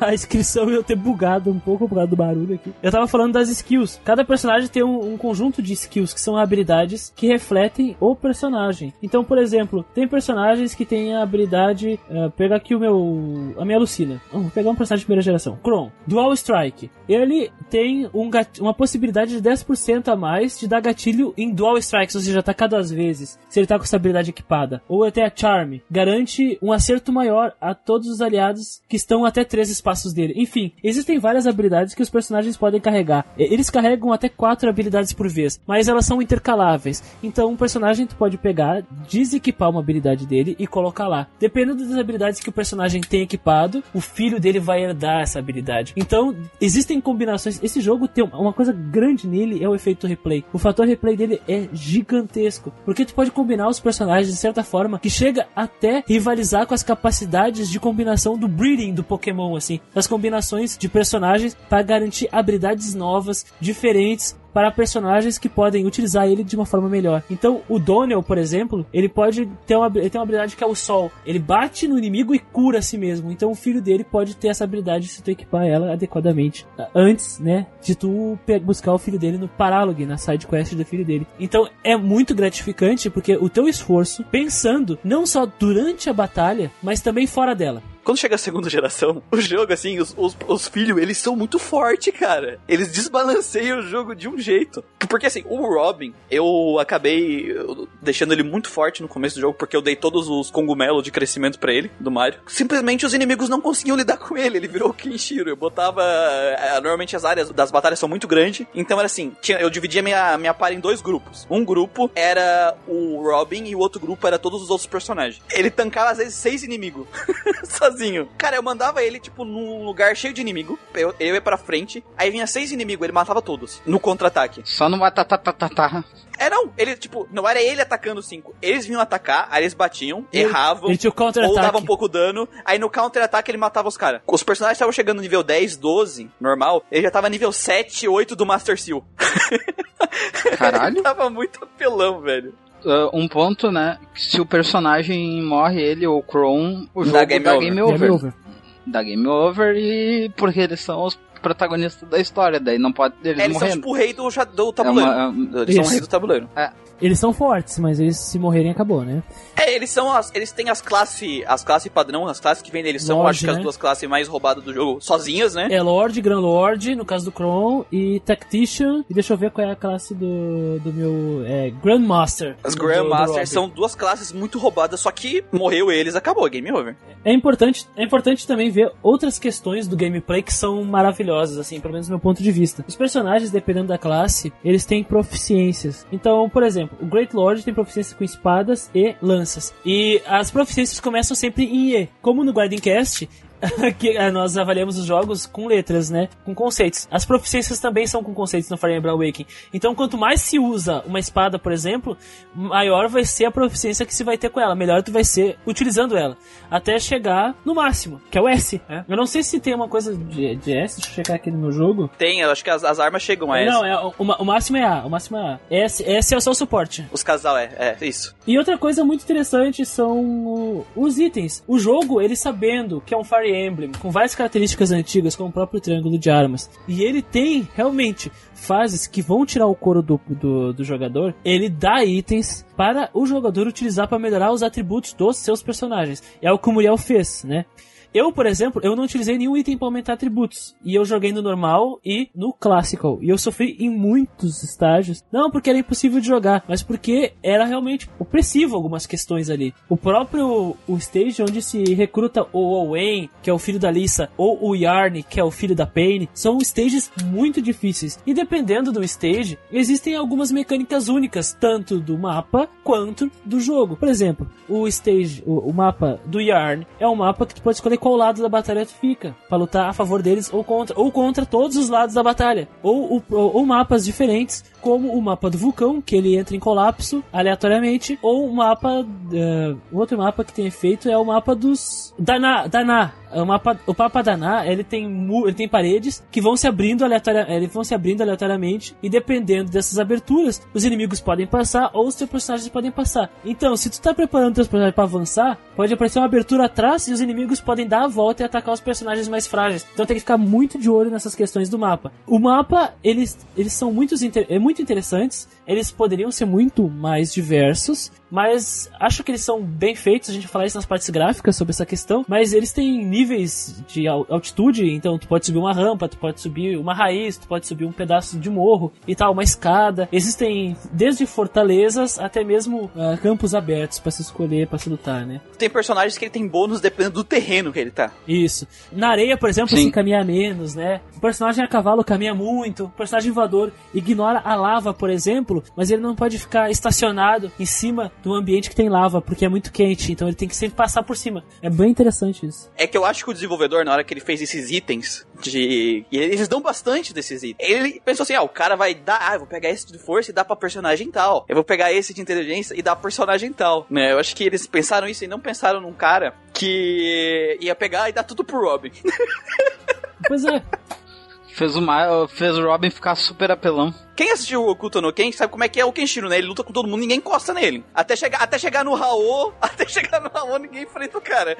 É o mesmo, é o mesmo defeito do Pokémon, Muriel. Mais pra frente, quando a gente for falar de Pokémon, a gente vai ver isso, que tem os itens que aumentam a habilidade de Pokémon. Isso dá tudo pro teu inicial, o teu inicial fica imparável, sabe? Pro modo história.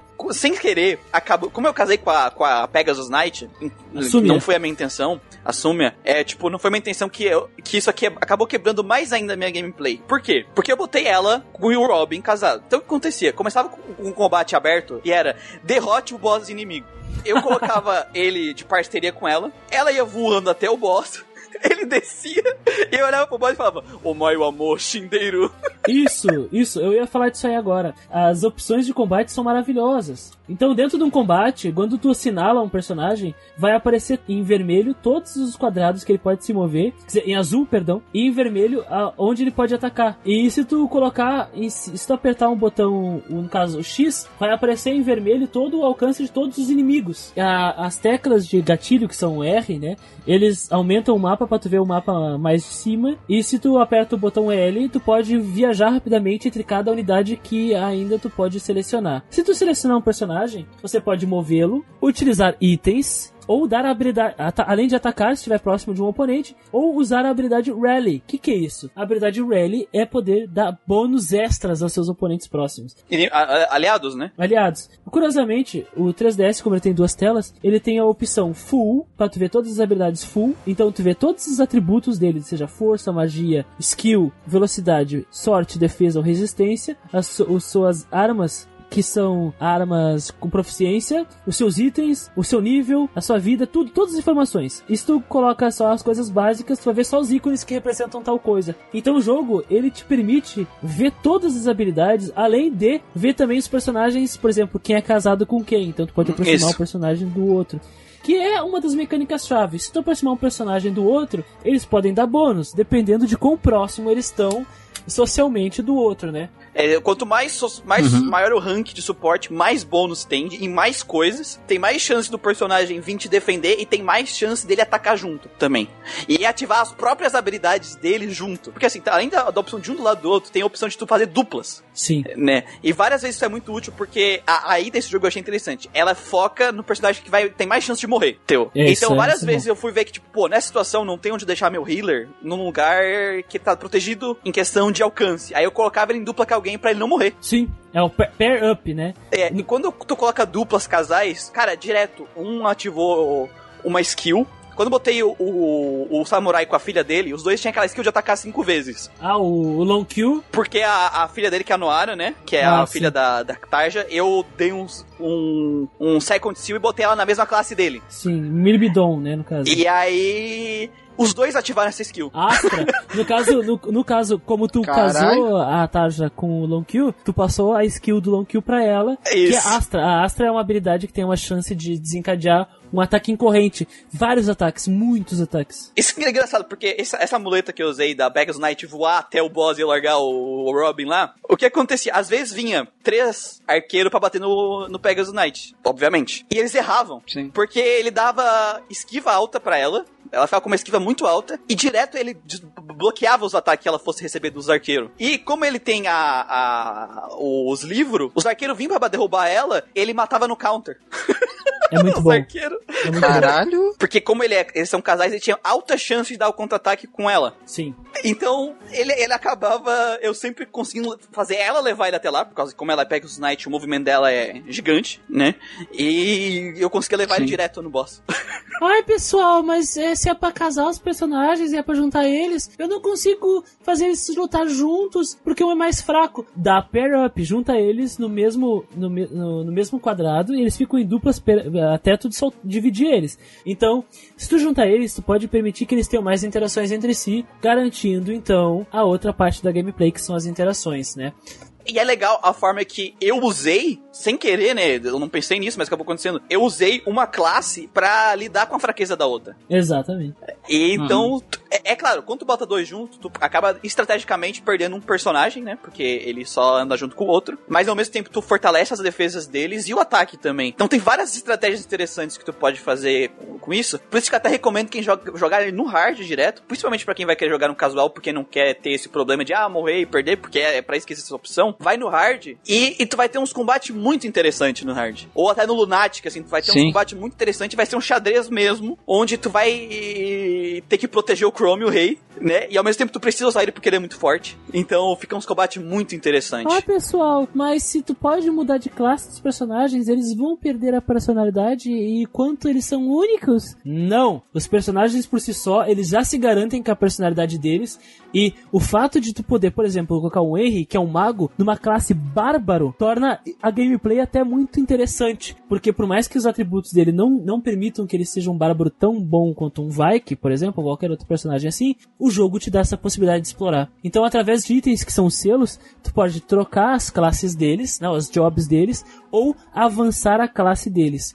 Isso, é tem muito dois selos, né? Tem o Second Seal e o Master Seal. Pode usar eles a partir do level 10 do personagem. O Master Seal é uma evolução da classe atual dele. Ele vai pra uma classe avançada da classe dele. E o Second Seal, tu volta pra uma classe base, alguma classe base que ele pode se tornar. E não é tipo job no sentido que todo personagem pode ter todas as classes. Não. Normalmente cada personagem tem duas ou três esse- a, Classes, árvores de isso. classes da qual ele pode se tornar. E, apesar de tu usar o Second e o Master Seal e ele voltar pro nível 1, a- a- o jogo, quando tu vai pro segundo ou Second Seal, ele para de ganhar status quando sobe de level. A tua vantagem, tu vai ganhar as skills, né? Da, daquela classe. Então não dá pra te ficar dando Master Seal e Second Seal infinito para o personagem ficar, tipo, 999 em todos os status. O jogo não permitiu Ex- isso. Exatamente. A sacada dos skills, então, de pegar classes diferentes, é exatamente essa questão da eugenia que o Infinity falou, né? Passar a skill pro filho e tornar ele um personagem mais forte ainda. É muito curioso que as classes elas refletem um pouco do personagem. E dependendo da classe, existe uma progressão ou não. Por exemplo,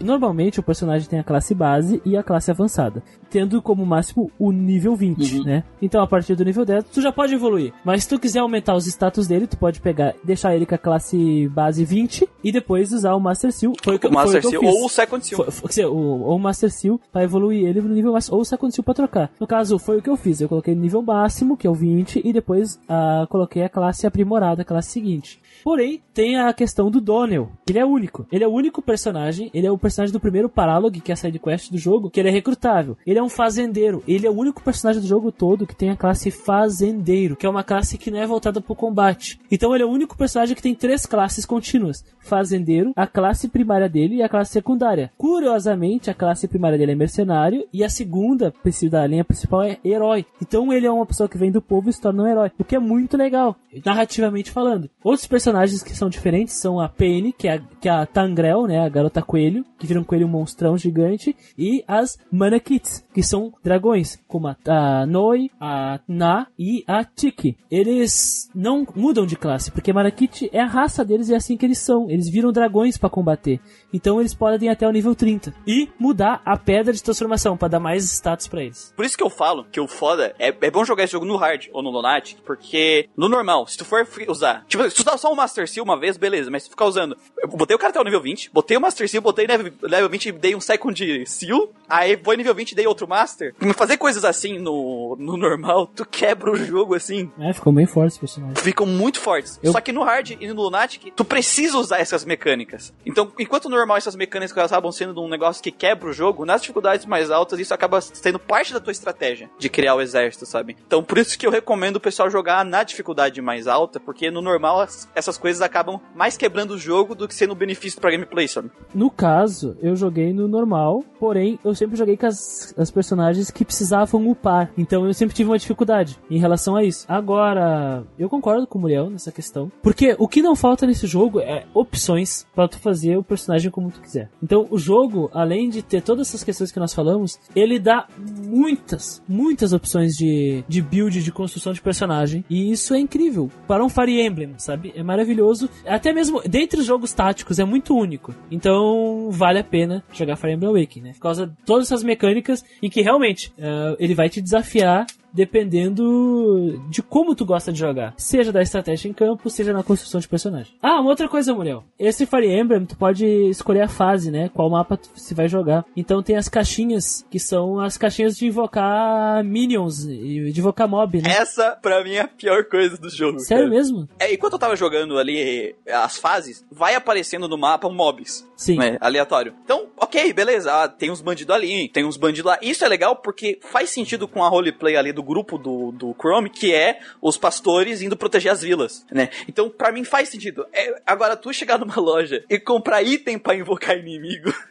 É que isso é pra, pra, pro grind, né? Mano? Eu sei que é pro grind, mas sei lá, eu acho que acabou dando uma. Sabe, foi meio que tipo, eu usei, tá? Eu usei, porque é muito bom pra grindar. Porque é legal que a caixa, ela vai dar um grupo de inimigos de, do level, dependendo do local que tu tá. Isso. Dependendo da, da, da área que tu, Tu tá sentado no mapa, aí tu usa a caixa ali e vai aparecer o mob ali pra tu poder lutar com ele, o inimigo, né? Se botar num lugar onde é das fases mais pra frente do jogo, porque tu sai, tu sai sempre livre no world map, vai ter uns inimigos de alto nível. Então, por exemplo, tem umas unidades tuas que estão muito low level, tu pode voltar lá pro lugar, os lugares iniciais do jogo, usar a caixa lá e vai vir inimigo nível 5, nível 4, pra te poder grindar. Mas eu preferi, tipo, eu acho que isso acabou ajudando o jogo a ser muito quebrado, sabe? Eu acho que as quests extras e a, essas quests que vai aparecendo no mapa 3, 4, toda vez que tu passa um, um, um cenário, seja ele é, extra ou seja ele é, da main story, é, já seria o suficiente para te fazer esse tipo de coisa, sabe? Eu acho que acaba dando liberdade demais a um ponto que quebra a própria roleplay do jogo. Eu achei desnecessário. Porque já tem muito espaço para grind nesse cenário, nessas, nesses personagens que abrem durante a passada de fase, sabe? Sobre o mapa e a navegação dele, né? Se tu aperta o botão R durante a navegação, pode girar o globo do planeta. A Terra não é plana em Fire Emblem, perdão pessoal,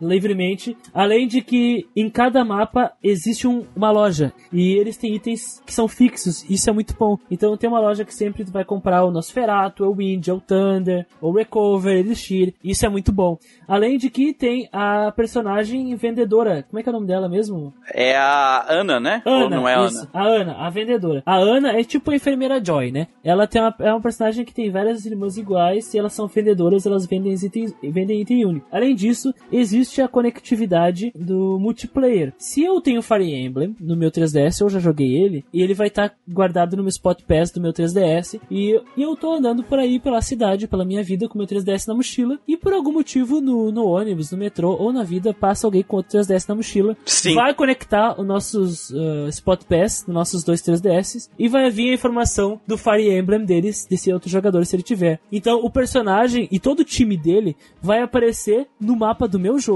e eu posso comprar itens dele, ou posso desafiar ele para um combate. Esse time de Spot Pass pode ser atualizado, eu posso atualizar o meu, meu time, assim como ele, para nós podermos desafiar o outro time do oponente. E dependendo se eu vencer ele, eu posso até mesmo recrutar o Robin do outro jogador. Mas não é online nem em tempo real, né? É bom ressaltar isso. Tipo, não tem uma batalha. Isso, isso é, é através do Spot Pass. É muito bom, cara, muito bom. E tu pode atualizar o teu, o teu Street Pass, no caso, né, essa função online, e à medida que tu vai colocando novos times e vai participando de batalhas, o renome do teu time, ele vai aumentando. E esse renome, que, que é um, valor numérico, ele, como ele vai aumentando, ele se torna uma espécie de moeda de troca para no jogo tu entrar na, na, no menu de Spot Pass e tu receber presentes do jogo, por estar utilizando a, a utilidade, a funcionalidade online dele, que são itens. Isso é bem legal também. Existe também o Double Duel, né? É uma opção para tu jogar online em tempo real, então se eu pego meu 3DS DS encontra o Muriel em tempo real, nós podemos escolher o nosso time e lutar, duelar, o que é uma coisa que motivou bastante a comunidade na época do lançamento. Não é à toa que nem o Wind falou aqui, ó, passar Gale Force para todos os filhos. Para quem não sabe, Gale Force é a skill que permite tu atacar duas vezes se tu vencer a primeiro combate, né? Então é a habilidade mais desejada de todos os, todo Fire Emblem Awakening. Então no, no multiplayer era o que mais rodava. Era Donnell com Gale Force, era, sabe, personagens assim.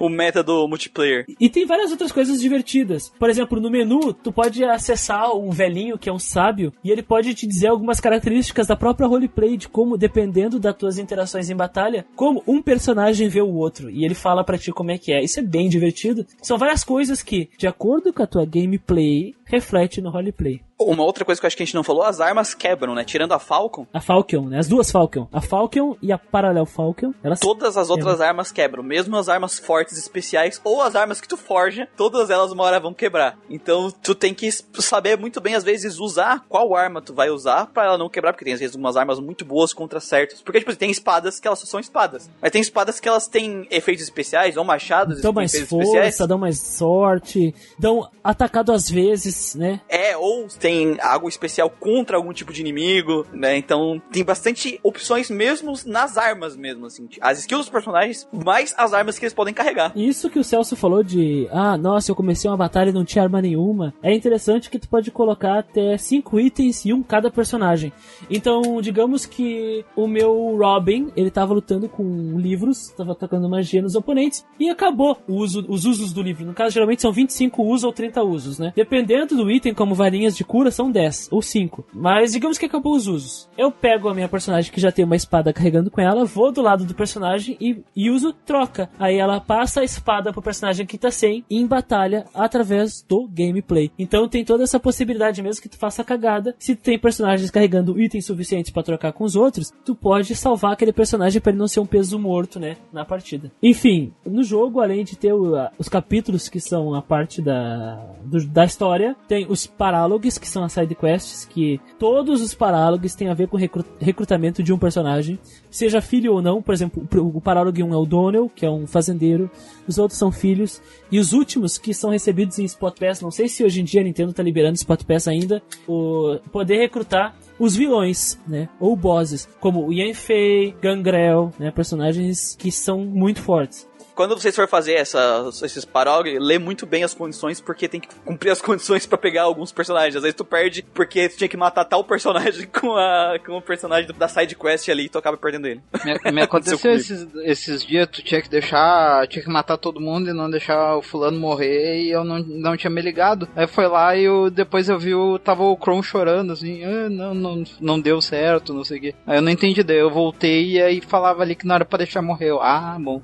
啊哈哈哈哈哈哈哈哈 Além disso, existe um espaço que é o Outrealm Gate, que é um portal, que é a abertura para as DLCs, né? Que são os Zenólogos. Os Zenólogos, eles são pagos. Cada Zenólogo custa em torno de 7 reais. Se tu vai pagar todos os Zenólogos, tu gasta em torno de atualmente na cotação de hoje, que é dia 21 de junho de 2020, uh, ah, em torno de 74 reais aí, todos os Zenólogos. O jogo tem muito conteúdo para explorar, cara. Tem muito conteúdo. Uma outra coisa massa para fechar aqui minha fala é a aba que ó, do, da tela de baixo, o Story. Então, existe um diário de cada acontecimento do jogo. Se tu parar de jogar por um tempo, basta ir no, na Story do jogo, que ele vai te contar tudinho, exatamente o que aconteceu em cada um Isso dos capítulos. Isso é uma coisa que tinha que ter em todo de RPG. Devia ter todo jogo, todo jogo. Cara, jogos muito longos como esses, tem que ter, cara, tem que ter. É uma coisa que a gente falou no Baldur's Gate, eu queria que mais jogo tivesse essa, esse menu, esse... O diário, né? Essa diário, e aqui tem o diarinho. Eu não precisei porque eu joguei numa semana.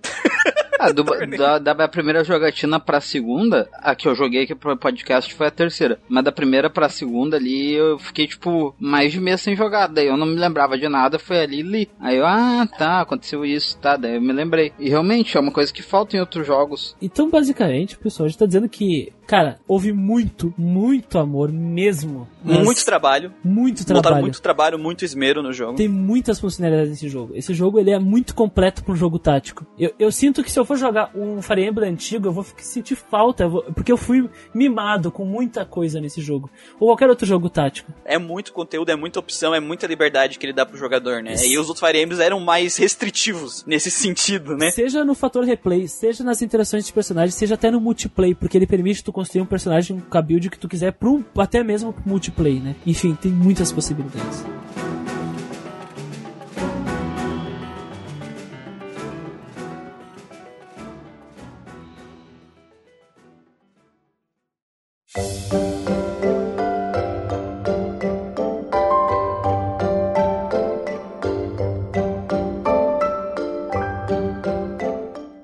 Parte de design, cara, assim, ela entra um pouco naquela coisa que eu falei da faca de dois legumes, né? Só que assim, eles fizeram um design competente pra fazer a proposta que eles queriam, que é passar esses estereótipos num piscar de olhos, né? Pra facilitar pro jogador, né? Toda aquela coisa que a gente discutiu. Então, eu vejo isso como um design competente, porque eu, eu Porra. acho que os desenhos são muito bonitos, o artista que foi chamado O cara desenha muito muito bem, bem. faz os designs muito bonitos, mas ao mesmo tempo eu olho, é, eu olho meio torto por causa dessa dessas traços genéricos propositais, né? Colocados nos personagens. Nossa, o cara manda muito bem. Deixa eu pegar o nome dele aqui. Eu tinha separado aqui e eu perdi porque eu. É o Yosuke Kozaki. Isso, o Yosuke Kozaki é o por trás do character design. Meu Deus do céu. Esse cara manda muito bem, cara. Ele já tinha feito um trabalho no TCG de 2001 do Fire Emblem, né? Ele já tinha feito um bom trabalho. Então, o cara, ele já tinha um histórico com a franquia e os caras viram, oh, vamos dar uma oportunidade pra ele pra fazer a arte. E a arte desse cara, ele é uma arte icônica, assim. Tu olha pra arte dele e ela não é genérica, sabe? Ela não é facilmente confundível com outras artes. Tu olha e fica, putz, esse traço, ela, essa colorização só pode ser do Yuzuki, assim. A capa do Fire Emblem tem essa característica, assim. Então, muito, muito bonita, assim. E a identidade artística dele é muito forte, né? É muito fácil tu fazer um character design estereotipado. É fácil. Tu tem todos os estereótipos que tu coloca. Só que. Copia Keion, Só né? que o. É isso, copia Kion. Ele tinha a missão de, ao mesmo tempo, criar um, o character design que deixasse esse estereótipo claro, mas ao mesmo tempo deixar um character design agradável e bonito mesmo nesse, dentro desses estereótipos, sabe? Agradável e bonito até mesmo para as pessoas que não possuíam experiência prévia. Exatamente. E eu acho que ele é competente em fazer isso no character design, sabe? Eles estão com os estereótipos ali, mas não é aquele, aquela questão que tu vê o estereótipo. Tem muitos personagens que tu vê com o estereótipo e tu olha torto, sabe? Tem os estereótipos, tu consegue ver esse estereótipo pelo personagem, mas eu não olho, eu não consigo olhar torto pro character design, sabe? Eu, eu não consigo, mesmo dentro desse estereótipo, sabendo o que, que é o personagem, eu não consigo não admirar a arte do cara. Esse artista, né, o Yosuke Kozaki, ele tem um puta de um currículo. Ele, ele criou vários mangás, sendo que um dos mais famosos é aquele Spiral, né, que teve até anime em 2001.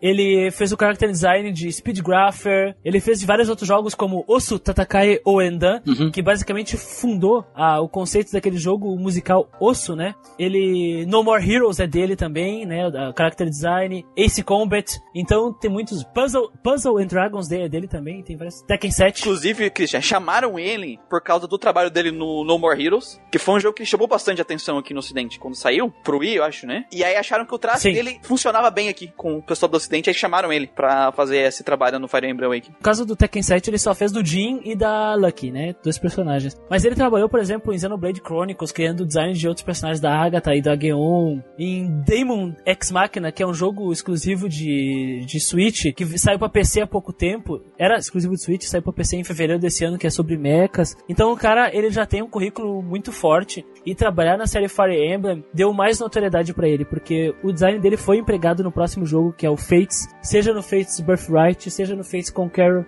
que se Conquest, perdão, e na terceira versão que é online, né? E também foi empregado em Fire Emblem Heroes, né? Que é a versão de mobile do jogo e tá prometida pra No More Hero, No More Hero 3, né? Que tá pra sair esse ano. Então esse cara ele tá sempre trabalhando, tá sempre fazendo coisas, ele tá sempre atrás eh, de melhorar o traço dele. É só ver que o traço dele, a forma dele expressar eh, graficamente os personagens dele em Spiral, que é um mangá antigo de 2001 com Fire Emblem Awakening é bem diferente e ele consegue através desses traços que algumas vezes são minimalistas, às vezes são exagerados no próprio Fire Emblem, trazer à tona a personalidade única daquele personagem, sem atacar o jogador. Então esse cara aí, puta que pariu. Eu tiro o chapéu pra ele, de verdade. Eu, eu tiro o chapéu, cara, porque fazer personagens com, persona com cara design únicos é uma coisa difícil. Agora, fazer personagens que eles têm que ser genéricos e ao mesmo tempo eles não podem ser genéricos, tipo, eles têm que ter essa. Eles têm que passar essa personalidade estereotipada, mas eles não podem ser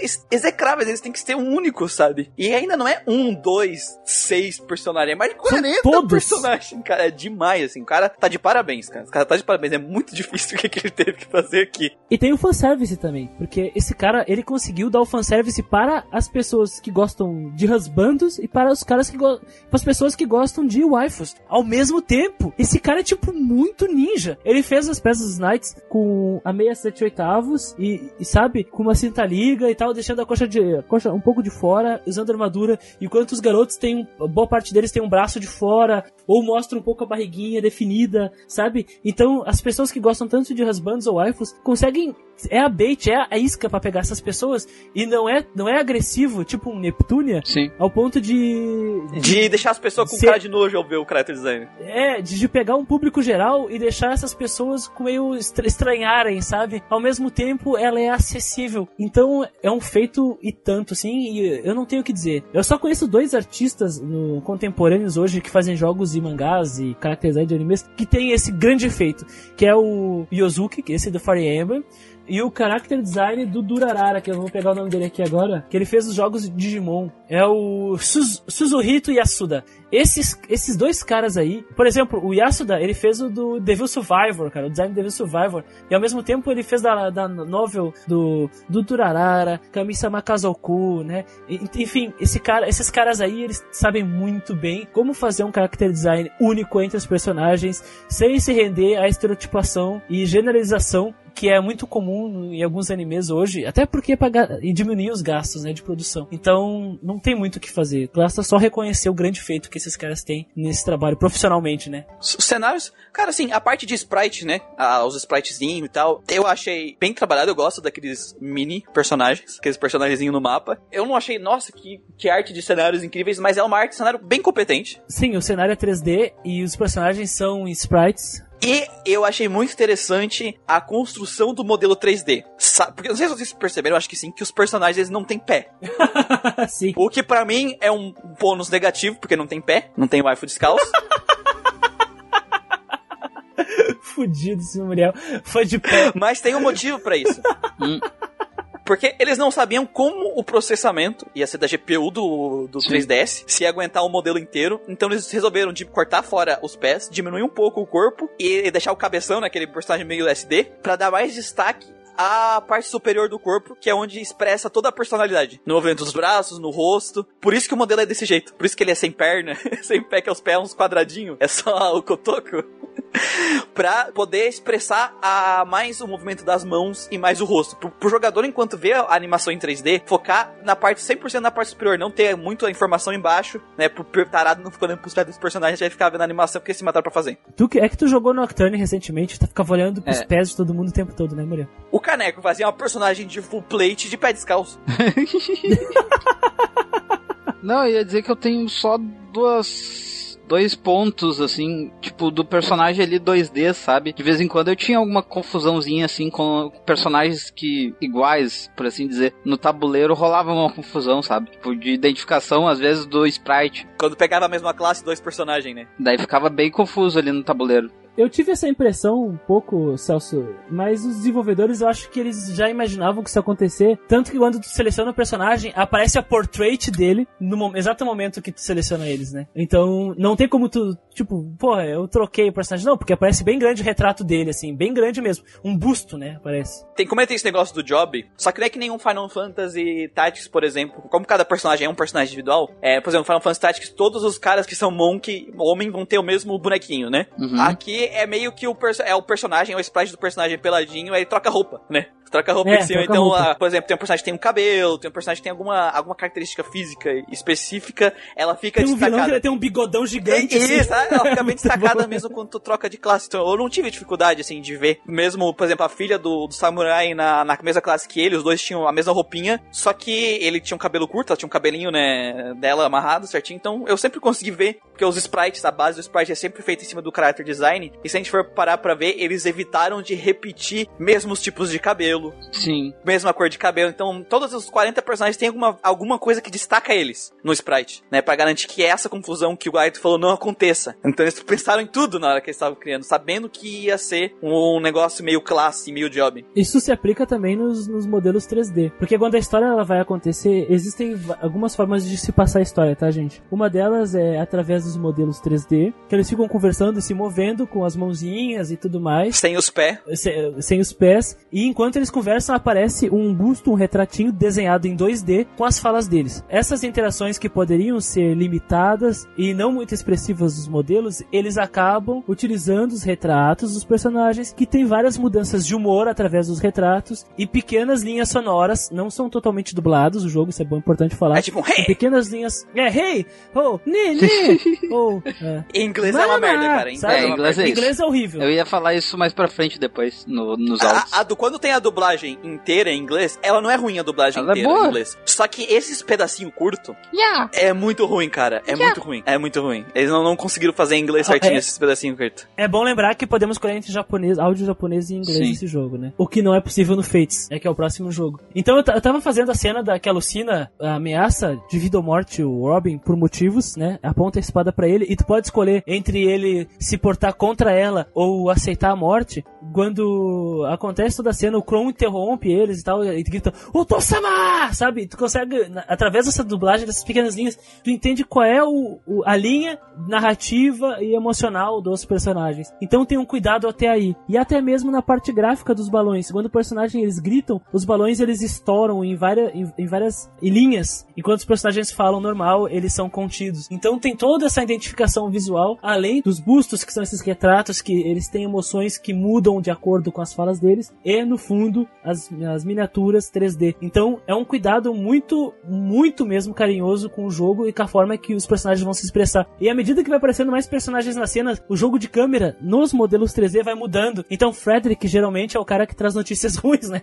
Então ele chega e todo mundo vira pra ele nos modelos, sabe? Então tu vê o personagem no modelo 3D virando e aí aparece a portrait dele, o retrato dele 2D e vem a fala dele. Então tudo encaixa. Essa direção de arte, ela é muito competente também. Um, um outro ponto que eu queria ressaltar aqui também é a parte gráfica de anime, né? Que tem das cutscenes. Nossa, Nossa, tem- aquilo é muito lindo, cara. é a segunda parte de, de questão gráfica, né? Que são cutscenes realmente animadas. São CGIs com cel shading. Cell shading. E um cell shading E, cara, muito bonito, velho. Em 3DS, uma cel shading dessa aí, rapaz? Que isso, Os cara? caras realmente olharam, cara, a gente tá com a corda no pescoço, a gente vai caprichar nessas cenas. Vamos estourar o orçamento. Não tem muitas jogo, mas as que tem é de arrepiar os pelos do cu. Sim, sim. Na hora que aparece o, dra o, o boss final. Nossa! Nossa, cara. Nossa! Aquilo é lindo, cara. Eu fiquei parado olhando assim. Porque eu pensei, cara, como é que eu vou bater nisso? Sim, é gigante! Ah, e a cena do flashback da Lucina, que quando a Lucina conversa com o Grima, que é o dragão, só vê dois olhos do dragão. E o dragão é gigante. A Lucina, cara, a Lucina é muito valente, cara. Puta que pariu! E, cara, uma coisa assim que eu achei que eu ia enjoar era as animações de combate. Mas eu gosto muito delas, cara. Principalmente quando começa a ter as skills, que começa a ter umas animações diferentes às vezes. Quando tu, tu entra no combate e vai ter a skill, tem aquela tensão se vai aparecer o portrait do personagem pra dar skill, se vai acertar, se vai esquivar. Então eu acabei não desligando elas. Você acredita nisso? Eu joguei o jogo inteiro com as animações. Ah, eu também. Cara, eu gostei muito. É, é, é uma animação simples e tal, mas sei lá, a forma que eles encaixaram, elas são rápidas, elas são efetivas, e a forma que eles encaixaram, assim, os efeitos especiais de ataque, aos sons, esses momentos de combate, me fez, sei lá, eu gostei tanto que eu deixei o jogo inteiro. Eu assisti o jogo inteiro, essa animação, cara. Primeira vez que me ocorreu quando eu joguei e eu não tava esperando. E o cara falou, prepare to die. E eu, o que, que tá acontecendo aqui? E ele vai dar o especial. Eu, caralho. E aquilo sempre me surpreendia quando eu jogava, sabe? E tipo, tu falou do, pra mim, inbox do efeito 3D. E quando eu ativei e dava essa ceninha, meu Deus. Mas uma coisa sobre as animações de batalha é que, além de elas ser- serem maravilhosas, elas respondem muito na questão das classes e também de respostas audiovisuais. Então, quando vai acontecer um crítico, aparece uma tarja enorme com. Não tarja personagem, mas. Aparece Aparece um- aparece. aparece, Yay! Fala, Tarja, aparece a Tarja. Aparece tipo a tarja, você sabe o Mortal Kombat tem aquele. Yupi! Uhum. Aparece a tarja assim no cantinho da tela, tipo, se fudeu. Meu Deus, eu vou ter que fazer uma montagem disso depois. A- aparece um, um recorte, né, no jogo com os olhos do personagem, tipo, ah, agora eu vou te quebrar, rapaz. Ah, e dá um barulho também, típico do crítico, e acontece o ataque. E todos os ataques, eles são muito bem representados através da animação. Não é uma animação travada, é uma animação fluida, né? Então é muito gostoso ver as animações. Sem falar que podemos cuidar e manipular o quão rápido, o quão lento são as animações. Tu pode acelerar elas, ou deixar elas mais lentas, ou dar um zoom, o zoom on, né, aproximar mais, ou um zoom out, tirar, ficar cada vez mais distante da batalha. Então o jogo, ele permite essas coisas que, sabe, pra qualquer um que produz o jogo, tanto faz tanto quanto fez ter essas possibilidades no jogo. Mas tem. E se tu se incomodar com as animações, tu vai lá e desliga ela. Pronto. Só tem os personagens no campinho de batalha, É. os sprites se batendo e acabou. É bem rápido daí. É tipo um segundo já dá as coisas. Se tu segurar o botão L, no caso da batalha, basicamente o personagem ataca o outro, nas sprites mesmo do mapa, e aparece a vida baixando e uma mensagem de ou crítico, ou blocker, ou qualquer coisa. Então a animação ela é pulada, está com pressa, tu pode simplesmente pular elas. Então o jogo não te obriga a ficar vendo, vendo aquilo de novo, de novo, de novo, de novo, de novo, sabe? Eu gosto da barra de vida do jogo. Porque ela é tipo Mega Man, tá ligado? É quadradinhos. eu gosto muito disso. É clássico da franquia, né, Fire Emblem, esse- esses pauzinhos. Eu gosto porque o número tá representado por pauzinhos. Então, tipo. é- eu não sei, eu acho muito legal isso. Só. Eu só ia dizer que no, no Fire Emblem Awakening, quando a habilidade é ativada, acontece o gatilho dela, dela ser ativada, ela aparece o nome dela. né? Então isso é muito bom pra reafirmar o que cada habilidade faz, pra tu meio que ter uma noção de que o que que te ajuda em combate, pra tu poder passar pros filhos, né? O jogo ele sempre te lembra disso. Então é muito ativo essa questão do, do- da- das habilidades e dessa, dessa troca vi- audiovisual, porque o jogo ele sempre te lembra do que que ele, que que ele tem. Tu ainda pode ver o mapa na tela de baixo, e os inimigos estão classificados em vermelho, enquanto os, alia- o- os teus personagens estão em azul, e os Ellie, né, os aliados estão em verde. Enfim, o jogo sempre mostra as informações pro jogador. E de uma forma muito bem feita, é muito bem entregue, muito fácil o acesso. Tua experiência com o 3D foi tranquila? Ah, é, o 3D, né? Não podemos esquecer que é um jogo de 3DS. E vou te dizer que, infelizmente, boas, boa parte dos desenvolvedores de jogos pro, pro 3DS, eles costumam deixar o 3D em segundo plano, né? Mas no Fire Emblem é tão bonito o 3D desse jogo. No caso, como eu e o Celso jogamos no nosso 3DS, né? E o Muriel jogou numa. numa A minha laranja não, uma não laranja, funcionava o 3D, não na laranja não funcionava o 3D. Eu não sei se tu jogou com o 3D ligado, Celso. Você jogou? Quando tu falou pra mim botar, eu botei e, nossa, é bem imersivo. Sim, cara, tu, na batalha tu vê a- o retrato do personagem na frente, a batalha acontecendo no meio e o cenário no fundo, e o cenário não perde as proporções, não perde, sabe, a qualidade gráfica. Enfim, os caras fizeram um bom trabalho em 3D, né? A intro também, a parte de anime, é tudo 3D, é tudo, sabe, muito bem feito. Os caras capricharam no 3D, diferente de certos jogos aí que eu joguei com 3D ativado e o máximo que foi foi uma dor de cabeça de vez em quando. Talvez o Fire Emblem Awakening seja um do top 10 ou top 5 jogos que usam melhor o 3D no 3DS, hein, cara? Tipo, pra, pra, pra representar a profundidade, assim, hein? Eu não duvido, porque eu não lembro de outro jogo tão bem feito assim com o 3DS. Tá, tem o Kid Icarus, coisa e tal. É, o Kid Icarus tá no top 5, com certeza, o Uprising, né? Agora, eu não me lembro de nenhum outro jogo assim que me deixou, sabe, até o anime, aquela intro ali, quando vê aquelas coisinhas no céu assim. A abertura é muito boa. né? Nossa, aquilo é muito Eu bonito, gosto cara. do Project Crozone também, o 3D. Apesar desse... Mas vou te dizer, vou, vou- te dizer, Muriel, o 3D do Fire Emblem Awakening é umas 50 vezes melhor que a do, do Project Warzone. Se tu gostou do Project Warzone, cara, tu vai gostar muito do 3D do Fire Emblem. Tem que conseguir um 3DS Quando eu tinha mulher. 3DS, Não, eu sempre testava pra ver se o 3D adi- adicionava alguma coisa, tá ligado? Aí quando não adicionava, eu desligava. quando o Mel for me visitar, eu vou vou mostrar pro Fire Emblem pra ele o 3D. A única Mostra, coisa mostra. que eu acho que eu senti um pouco de falta, mas eu entendo o porquê na parte gráfica, é que eu queria um pouco mais de portrayals. Mas eu Mais? entendo. É, eu acho que tem pouquinha variação, eu achei muito pouca. Eu achei que. Ah, no rosto deles? No rosto, é. Eu achei pouca variação de expressão. Só que Ah, eu sim. compreendo, porque o personagem, o jogo tem 60, quase 60 personagens, então eu entendo, mas é uma coisa que eu senti falta. Mas é uma coisa que até o Torrent tava falando que eu também queria trazer aqui. Os efeitos sonoros, né, indo pra parte de som agora. Desse jogo, eles grudam na tua cabeça o- os barulhos de dano, o barulho quando ativa skill, o barulho de level up, o barulho da XP subindo. É. Cara, mano, é um design de efeito sonoro. Eu não sei se esses são efeitos sonoros padrão da franquia, mas o cara que fez tá de parabéns. São efeitos simples que grudam, cara. bonitos. Grudam assim de um jeito. E, e é gratificante. Tu ouvir o barulhinho da XP, né? A XP subindo quando ganha, né? E aí quando der o level up, dá o. tá? Cara, é muito da hora, assim. Tu, tu fica de pau duro ouvindo. E as músicas, apesar de não ter me marcado muito, elas são muito competentes. Elas são competentes, sim. A, a intro é maravilhosa. Smash Bros, a versão dela também é muito É boa também. Que eu postei lá no grupo. Desgraçado. Ah, eles fazem as versões das músicas muito melhor. O que tu quer que eu faça? Ah, são Eles remix, pegam uma né? coisa que é primorosa e vão lá e transformam em ouro. É importante deixar bem claro que o Fire Emblem Awakening ele fez uma coisa muito divertida, né, com a trilha sonora dele. Ele tem vers- as versões comuns que são tocadas no, no mapa, nos menus de prólogo, de capítulos e nas batalhas. Então tem Prelude e a versão Prelude a Blaze, que é Blaze, que é a versão de batalha. Então tem a Storm Clouds, que é a versão do mapa do capítulo 1, 6, 12. Aí tem a versão a Blaze dela, que é a versão de batalha desses mapas. Então, pra mim, na, na minha visão, assim, na minha experiência, músicas como Dirty, Dirty Ablaze, Destiny, Destiny Ablaze, Co- Conquest, Conquest Ablaze, Champion, Champion Ablaze, tem vários temas assim, eles grudaram em mim de uma forma assim que, cara, são músicas muito boas. Que, caralho, provavelmente vocês vão estar ouvindo isso na versão editada, né? Quando sair, cara, se, se o Muriel puder colocar um pouco da versão normal, da Prelude, e da Prelude a Blaze agora, logo depois que eu tô falando, vocês vão entender.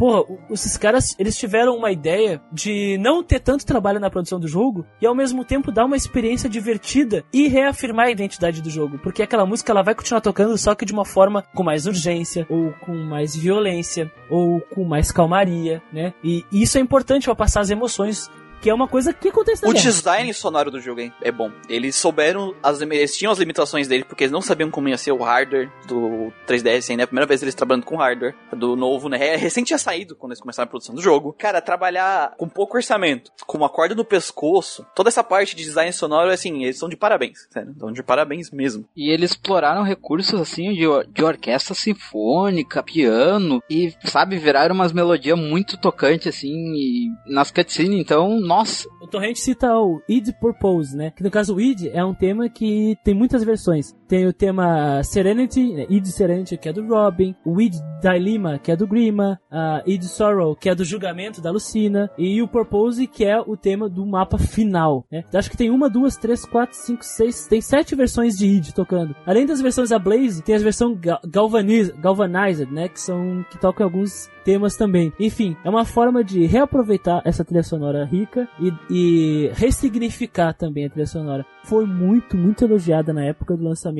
e entende-se porque esse é o Fire Emblem que salvou a franquia, né?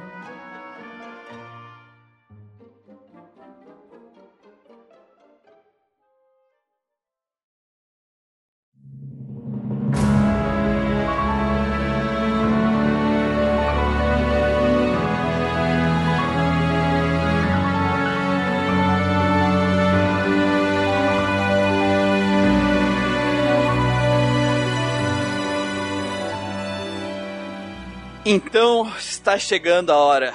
qual hora, Muriel? Estou com a Gatia Matini pronta.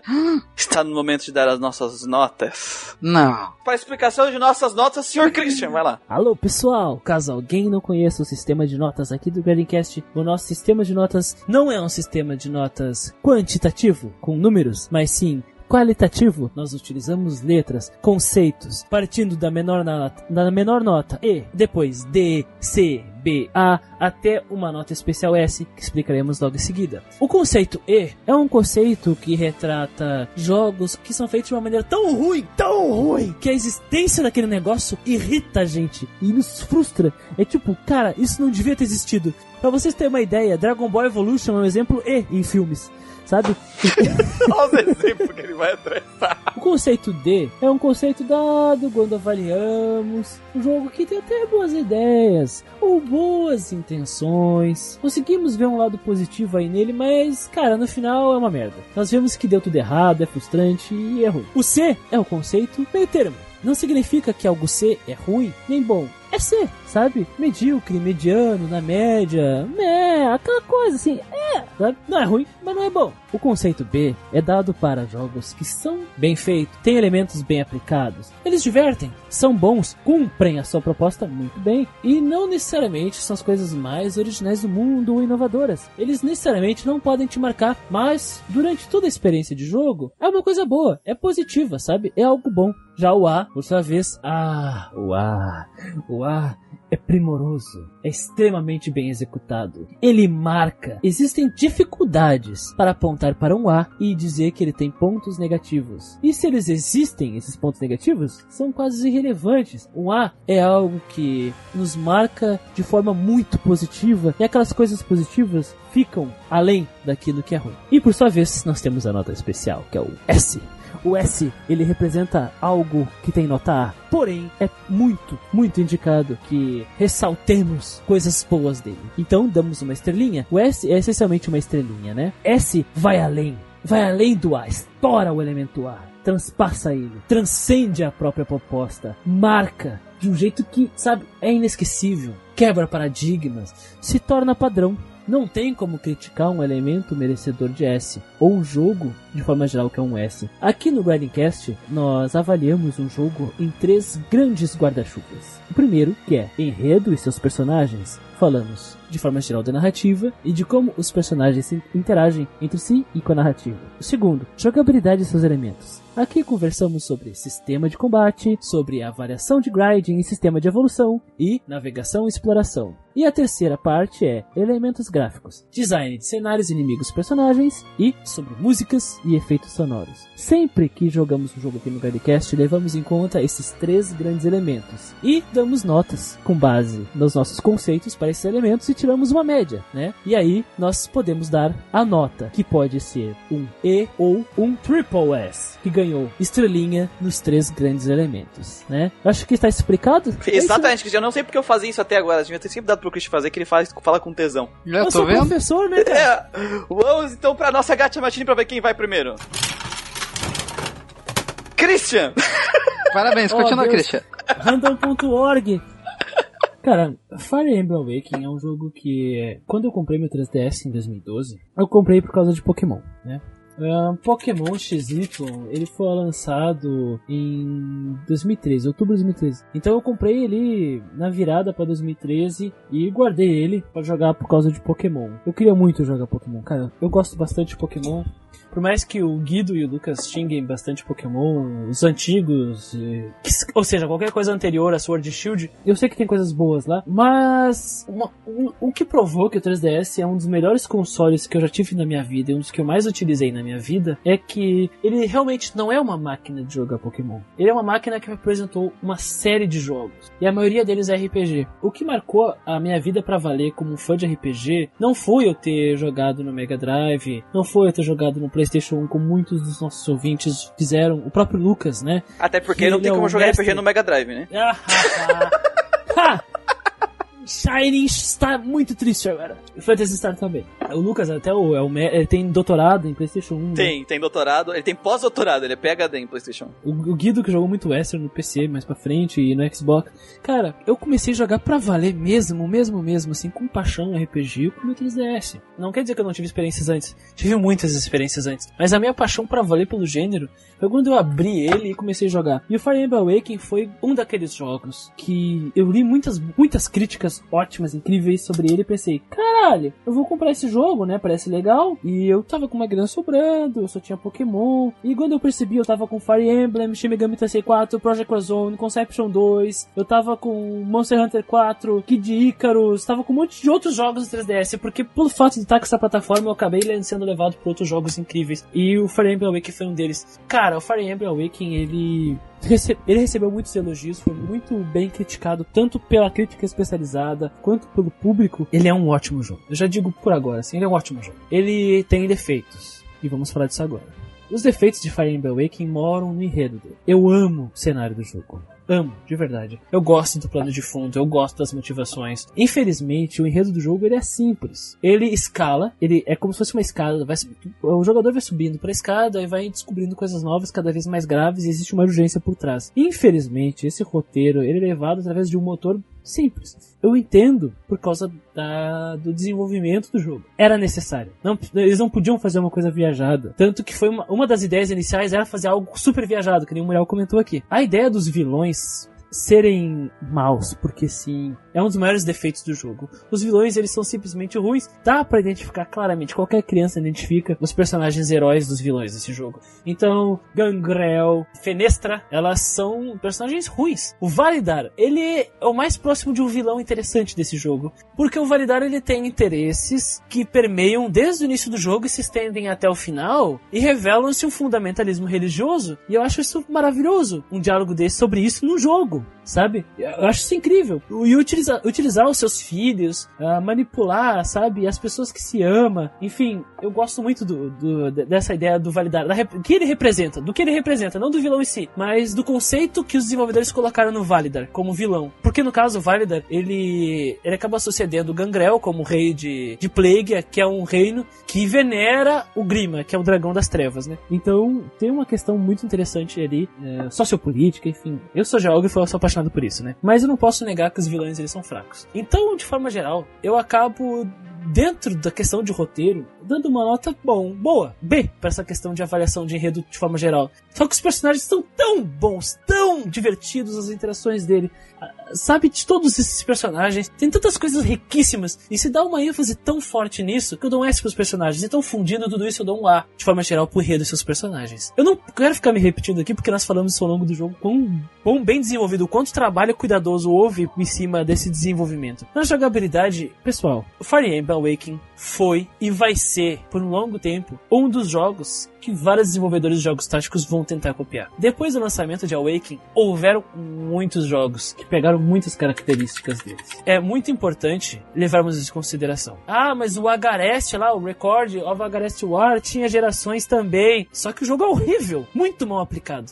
A, que- a questão aqui é que o conceito de guerras, táticos e gerações, ele não é novidade no Fire Emblem, não foi ele que inventou. Mas nós estamos falando de desenvolvimento. E aqui houve muito cuidado. O sistema de combate, com todas as opções diversas para o jogador, seja iniciante, seja antigo, com mecânicas que representavam a, gameplay antiga, com triângulo de armas, com personagens se ajudando, com possibilidades de rally dar bônus aos personagens sem, sem não necessariamente estando em dupla com eles, ou permitido formar duplas, trocar as duplas, trocar itens, ver o mapa, ver a história através da tela inferior do 3DS, poder utilizar ah, proficiências, mudando mudar classes através de selos, garante um fator replay gigantesco, garante um fator de multiplayer riquíssimo, e eu não posso de jeito nenhum tirar isso de Fire Emblem Awakening. O grinding não é necessário, porém é aconselhável se você busca opções diferentes. Se quer formar um time multiplayer, seja pro Spot Pass ou para uma gameplay em tempo real, vale muito a pena formar o time exatamente como você quer. Não é à toa que tu pode adicionar, puxar ou adicionar skills para os personagens, né? E a navegação do jogo, eu não posso falar muito porque não temos um, um mapa de navegação e sim seleção de fases e eu gosto dele. Eu acho eficiente a fato de aparecerem inimigos aleatórios pelo mapa, aparecerem a vendedora aleatória pelo mapa, a ligação com o multiplayer online do Spot Pass, os outros jogadores aparecerem no mapa ocupando um espaço onde se pode interagir, seja em batalha ou seja trocando, comprando itens. Então o mapa é utilizado de uma maneira muito inteligente. Minha nota,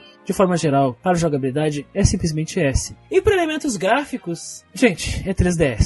E o que eles fizeram aqui no 3DS é louvável. Seja nas cutscenes que são poucas, mas muito bem muito assertivas e muito bem aplicadas, seja na composição da direção artística com o retrato, os, mo os modelos 3D e o cenário 3D, com um 3D muito bem aplicado, né? Ou seja, na questão sonora, com rearranjos de temas que representam e evocam os sentimentos no momento que, ele, que eles devem tocar, seja no menu, que é um momento de preparação, que deve exigir uma estratégia maior, ou seja, no combate, onde existe a urgência, existe o fudeu, fudeu, fudeu, uma estratégia de tempo mais rápido. Então, definitivamente, elementos gráficos é Double é, é S, no final eu dou Double S para Fire Emblem Awakening. Ele merece Triple S? Não sei. Eu acho que a história poderia ser diferente, poderia ser melhor, mas Fire Emblem Awakening me marcou. Fire Emblem Awakening alcançou o objetivo, quebrou paradigmas dentro da própria franquia Fire Emblem, salvou a franquia e permitiu ela ser considerada uma das grandes franquias da Nintendo, colocando ela como um dos grandes hypes de lançamento de um ano do console. E isso ninguém pode tirar do Intelligent Systems, como uma equipe que conseguiu transformar Fire Emblem Awakening no jogo que salvou uma franquia. Muitas franquias dentro da Nintendo morreram porque tentaram ser reerguidas e a, e a, e a equipe não foi muito competente, como o próprio Chibi Robo, né, que teve jogo em, game, em GameCube, no 3DS teve um Revival, que seria que foi a mesma situação do Fire Emblem, é o último jogo, se não vender vai dar merda, e infelizmente não funcionou. E no Fire Emblem todo sangue, lágrimas e suor e muito amor foi empregado nesse jogo. E eu tô balançando meu 3DS aqui, eu vou derrubar ele se eu não cuidar, então pronto, soltei ele aqui. Meu, minha nota é Double S pra Fire Emblem Awakening. É isso. Certo, então começamos a noite com um Double S. Vamos para a nossa Gacha Matiene. Ai, putz! Pra, pra enredo, seus personagens, tá? Enredo eu dei um A, porque podia ser melhor, já, já falamos bastante sobre isso. E sobre os personagens, eles são muito carismáticos e coisa e tal, mas cai naquele problema de de genérico, assim, coisa e tal, e eu dei um A, sabe? Tipo, não foi mais do que eu esperava, sabe? A jogabilidade, a avaliação do sistema de combate eu dei um S, e para elementos gráficos, o cenário, design, coisa e tal, eu dei um S sim, porque eu achei tudo muito bonito, sabe? Até o efeito 3D, pelo efeito do 3D já me deu mais do que a maioria dos outros jogos que eu jogo 3DS. Então, tudo ali eu achei bonito, é o anime, é a parte em 2D, é a parte em 3D, é o tabuleiro, tudo eu achei muito bonito. Então, mais um Szinho. E para finalizar, as músicas e efeitos sonoros eu não tinha como dar outra nota senão um S, porque é tudo muito bonito, apesar da, da dublagem dublagem japonesa, a dublagem inglesa que dá aquela irritada e aquela coisa, né? Foi, por mais que a japonesa seja muito boa, a inglesa ainda deu aquela pecada e mas igual ganha um S. E eu acredito que assim, ó, eu acho que ele não só trouxe mais um capítulo, né, o capítulo final de Fire Emblem, seria, né, que o pessoal fala que é uma franquia que inventou o gênero de RPG tático, e ele deu uma senhora renovada na franquia. Eu tô vendo assim, ó. Eu vejo o pessoal falar bastante desse novo que saiu, que eu não lembro o nome. Tree acho Houses. que é o Tree Houses. Isso. eh, Eu vejo o pessoal compartilhando e coisas e tal. Todo mundo animado. Ah, dá pra casar o personagem X com Y. Ah, tem isso, tem aquilo, tem aquele outro. E são coisas que se vê desde esse Fire Emblem aqui, sabe? Tipo, desde o Awakening. E aí eu vejo o pessoal muito hypado e eu fico, tá, vocês poderiam jogar também o Awakening, já que estão hypados pelos mesmos motivos, sabe? E, tipo assim, minha consideração é que ele é um título, sim, a ter na biblioteca do 3DS, seja na física ou ocupando a memoriazinha do SD, que não ocupa a minha, de 32, ela ocupa 2 GB, com as suas DLCs, expansões e afins. E a minha nota final aí ficou Double S. É, deixa eu ver aqui. Deu A no enredo, S no, no Double S nos dois ali, Não, e Double S no elementos e gráficos. Então, Double S, Double S. Então temos dois Double S. Ah, Tá bom, né? Vamos lá. Vamos, é minha vez. Ó o Muriel, o Muriel querendo faz, se tornar aí oposição. Não consegue. Eu sou a Não oposição. consegue. não ah, mas a consegue. maioria dos jogos que eu jogo aqui, o Muriel tenta ser oposição e nunca consegue. No final ele ainda dá um S. Eu não saio dando S aí à toa, Porque, que nem não, não, essas não. pessoas Só aí. porque o jogo é bom, entendeu? E aí o Muriel ele tem que ficar tentar arranjar ali uma desculpinha. Não, não, tá tudo muito bem dito no podcast. Vamos lá.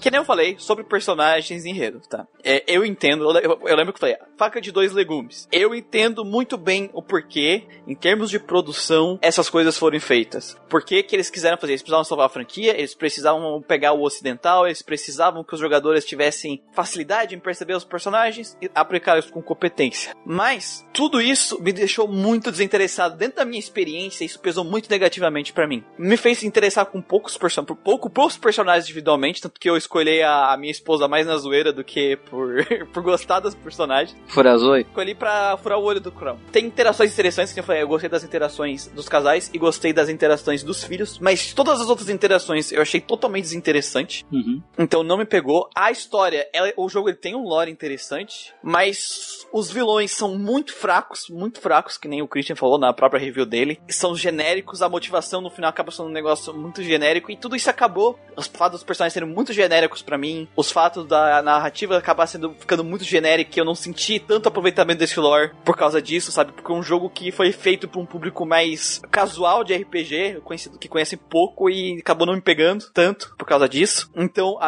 a- acaba diminuindo muito a, a minha experiência na, na parte dos personagens, sabe? E da, da jogabilidade. Não achei ruim, não é ruim, não tá mal feito. É, ele só não conseguiu me agarrar da forma que ele conseguiu agarrar outras pessoas. Então eu vou dar uma nota C pra enredo dos seus personagens, mediana. Eu achei os personagens, é, não é algo horrível, mas no final pra mim é uma história que eu acho que eu consigo achar bastante em vários lugares, sabe? Principalmente em jogos táticos. A parte da jogabilidade, que nem eu falei, eu gastei milhões de horas é, jogando esse jogo, assim. Eu, eu gastei pra caralho, assim.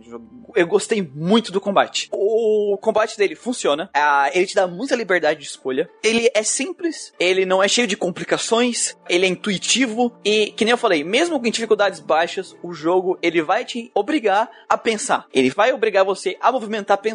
Mesmo que não seja algo complexo, você nunca vai estar simplesmente jogando os personagens pra frente. Mesmo jogando no casual, onde não não dá game over, os personagens não mo- morrendo, não desaparecem. Se tu começar a ficar mobrando e ficar só movendo os personagens pra frente, vai começar a morrer 3, 4 personagens tu vai se ferrar. Infelizmente eu joguei no normal, foi um arrependimento meu, eu devia ter botado no hard. Mas tem algumas coisas no jogo, na parte de jogabilidade, que me impedem ele de dar um S. Ele, ele é um jogo assim que ele é muito fácil de quebrar por, por causa da quantidade absurda de itens de power-up que eles te dão. Eles te dão demais. Eu achei que a quantidade de itens que eles dão demais, cada fase eles me davam alguma coisa. Então, que nem eu falei, no meio, no começo do primeiro capítulo, o Robin já tava invencível, sabe? Ele tava muito overpower. O negócio das caixas de grind, eu acho, pra um jogo tático, algo completamente desnecessário. Porque num jogo tático, a tua função é estratégia pura. Quando tu dá tu abre demais o grind, abre demais, quero dizer, expande demais a opção de grind, ele acaba servindo mais como uma muleta para remover a dificuldade da, da, da, da parte estratégia do que algo que suporta ela. Eu acho que o jogo não tinha que ter tido as caixas e o jogador tinha que se virar com as batalhas, com os parogs e com os próprios randoms, batalhas randoms que já soltam no mundo, sabe? Porque assim, eu não sou, eu, eu já vi gente reclamando que não devia nem ter aquelas batalhas random, mas eu já não concordo. Eu acho que tem que ter um certo espaço para grind para te poder aproveitar os second seals, os master seals. Eu não vejo problema nos second seals e no master seals até porque eles bloquearam a opção de tu ir lá e deixar 999 em todos os status dando second seal infinito. Eles tiraram isso, não dá para te fazer isso. Então, OK, mas eu acho que tirar essa opção de comprar campos de grind e deixar de certa forma uma semi-limitação no grind, tu vai ter as fases, tu vai ter os parogs, tu vai ter aquelas batalhas que já aparecem no mapa, já seria o suficiente para criar essa essa indagação de que o personagem, que tu, jogador, tenha uma opção limitada de grind, então tu vai ter que escolher cada to- uma das suas ações estrategicamente. Pra mim é isso o que impede eu dar um S pro combate de Fire Emblem, porque todo o resto do combate, toda a outra parte do combate, eu gostei, eu me diverti. Então a parte de combate e é, no final elementos de, de jogabilidade, eu vou dar um A. A parte artística do jogo, é, eu falei, efeitos sonoros desse jogo, fantástico. A,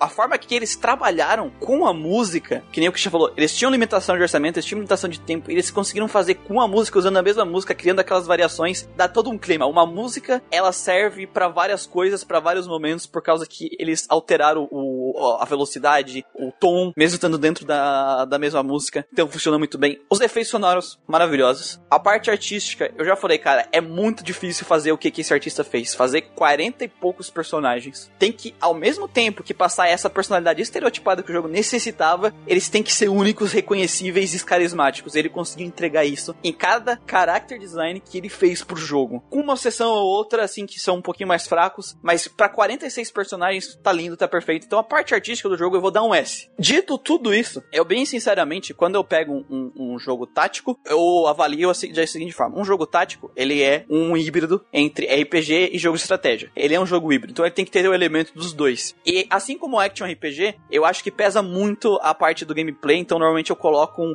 por ser esse gênero híbrido, as duas coisas juntas no caso do, do, do jogo tático. Eu gosto de colocar as duas coisas juntas juntas. Então, apesar de eu dar um C pra narrativa, a, o S dá uma ajudada ali no, na parte artística. E que nem eu falei, eu entendo, precisava ser feito desse jeito os personagens para poder agradar o público. Eles foram colocados pressão na corda do pescoço. Então eu vou deixar o jogo, eu vou criticar, eu vou deixar assim, ó. O jogo ele podia ter sido muito melhor na narrativa, eles podiam ter aproveitado muito mais o jogo. Mas como a, as outras duas partes são tão boas, tão bem feitas, eu vou deixar o jogo com um A. Ficamos com um A e dois S, então a média fica no S. Mas o podcast que eu venho levar aí, né, pro S. Minha tarefa tá feita, falou galera. Então, gente, vamos para zonas de spoiler agora, nesse momento, mas antes, não se esqueçam. Jogou Fire Emblem Awakening? Quer passar a sua opinião? Com quem que você casou? Com quem você casou os personagens? Como é que foi as suas Por fanfics? favor, fanfic Awaken, nos conte quem você casou, Robin, quem, você- quem, quem o senhor casou, ou a senhora, claro, casou o, o Chrome, ou com que personagem tiveram filhos. Por favor, é que nem capítulo final de novela. Conte para nós. Conte tudo mandando e-mails para contatogeekquest.gmail.com comentando no post da publicação desse podcast lá no nosso site geekquest.org ou comentando na publicação desse podcast no Facebook, na página de RPG XP que voa ou na nossa página oficial GeekQuest ou no nosso grupo do Facebook RPGs do Grindcast que eu recomendo muito que todo mundo que tá escutando entre lá, para que lá a gente fala de RPG com o pessoal, tem cheio de memes, tem um monte de coisa, vai lá conferir, entra no grupo, tá no link, tá na descrição. Torne-se um RPGeiro do Gradincast. E no Twitter, Instagram e Alvanista você encontra a gente por Grindingcast. Lá você pode deixar o seu feedback também. Você pode mandar também mensagens para nossas páginas nesses canais aí que a gente coloca lá no nosso Questlog. Para quem não conhece, o Questlog é o podcast de leitura de feedbacks de feedbacks. Corre lá e confere. No mais, se você gosta do Grindcast, se você gosta de RPG e quer nos ajudar a fazer o RPG ser grande, as pessoas jogarem mais RPG, deixar de ser preconceituoso de jogar Earthbound, de jogar Super Mario RPG, jogar Fire Nocturne, Emblem Awakening. jogar Fire Emblem Wake. Como é que você faz? Você pode simplesmente apertar lá nas redes sociais os botões de compartilhar. Isso já ajuda bastante, porque as redes sociais elas funcionam com a questão de alcance. Se você compartilhar ou co- comentar e curtir, ele vai ver que a pessoa tá interessada e vai mostrar pra mais pessoas. Então, só fazendo isso você já tá ajudando a gente pra caramba. Curta, comenta e compartilhe. Sem, Só fazendo isso tá perfeito. sem falar também que nós temos no Discord o grupo RPGeiros do Grindcast, né? Que costumeiramente aparecemos lá para conversar sobre assuntos de RPG ou assuntos gerais, sugestões de podcasts, memes, né? Postar sua waifu, waifu, o seu rosbando. Lá no Discord tem esse papo livre também, assim como o grupo do Facebook. Estamos sempre disponíveis também para trocar uma ideia com o pessoal, então aparece lá. No mais, vamos para a nossa zona de spoilers. Uhul.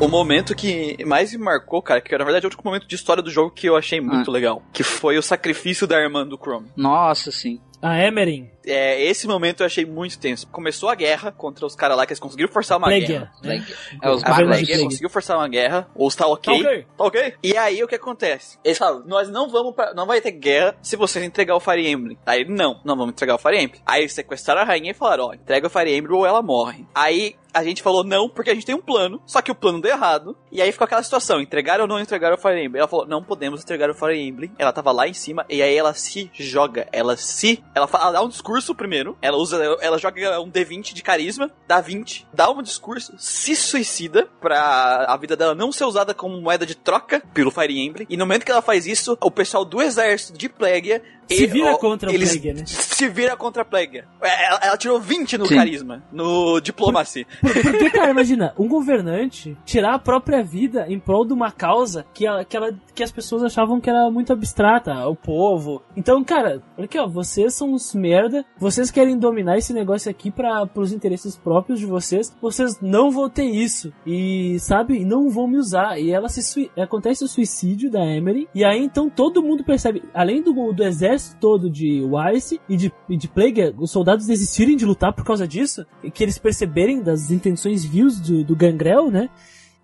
Cara, esse é um, é- esse é um momento de, de, de ruptura, né, do jogo. Porque tanto que depois dessa vitória em cima do Gangrel, que é um, um do- é basicamente nível final de jogo, assim, nossa, o rei e tal. E a partir daí começa outra, outra, outro capítulo importante do, do jogo, que é, que é o fim dessa guerra. né? Claro. Sim, que é o fim dessa guerra, que aí é outra guerra, e é que pra mim é onde o plot jogo começa a se perder um pouco e ficar um pouco cansativo. Porque essa primeira parte eu gosto bastante, e ela tem um crescimento gigante até esse momento. E esse momento, assim, eles fizeram em animação, ela se já Sim, atirando, ela pula. sabe? Ela se jogando e tal. Então é um momento que me marcou no jogo, o esse ato dela, e como aconteceu, e porque a gente tava ferrado, a gente tava ferrado porque o nosso plano não deu certo, porque tipo, ah, nossos planos, aqui nossos Pegasus Knight chegando pra salvar ela, aí os caras tiraram o flash e os Pegasus Knight morreram. É.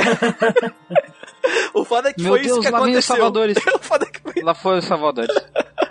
e aí ela, cara, e é que nem o Christian falou, é, o cara ele tinha motivos vazios, ele não se importava com o próprio povo, ele não se importava com nada, o cara era um escroto. E quando ela fez aquilo, deu aquele discurso que foi muito diplomacy level 20 no dado, foi muito isso. E o pessoal desertando do, do reino, tipo, não, nós não vamos lutar mais por ti. E aí por causa disso a gente conseguiu enfrentar ele, finalmente derrotar ele e acabar com a guerra, cara. É um momento muito legal Sim. pra narrativa. É um momento de falha, porque a, a, a, a filha do Chrome ela volta pra tentar impedir que isso aconteça também. É, e a gente faz um plano todo envolvido. E eu gosto quando os heróis falham, de certa forma, mas mesmo assim eles conseguem ver o, o fundo de esperança e seguir em frente. Pois é. Sabe? Porque eu Sim. tenho raiva de narrativa quando é sempre vitória atrás de vitória, sabe? É, E não, aqui é um momento que eles perdem, mas essa derrota conseguiu abrir o caminho deles ao mesmo tempo, isso sabe? que, isso eu acho muito legal. Vanguard é melhor que o Yu-Gi-Oh! O Vanguard é muito bom, cara. O anime do Vanguard é excel- ex- excepcional.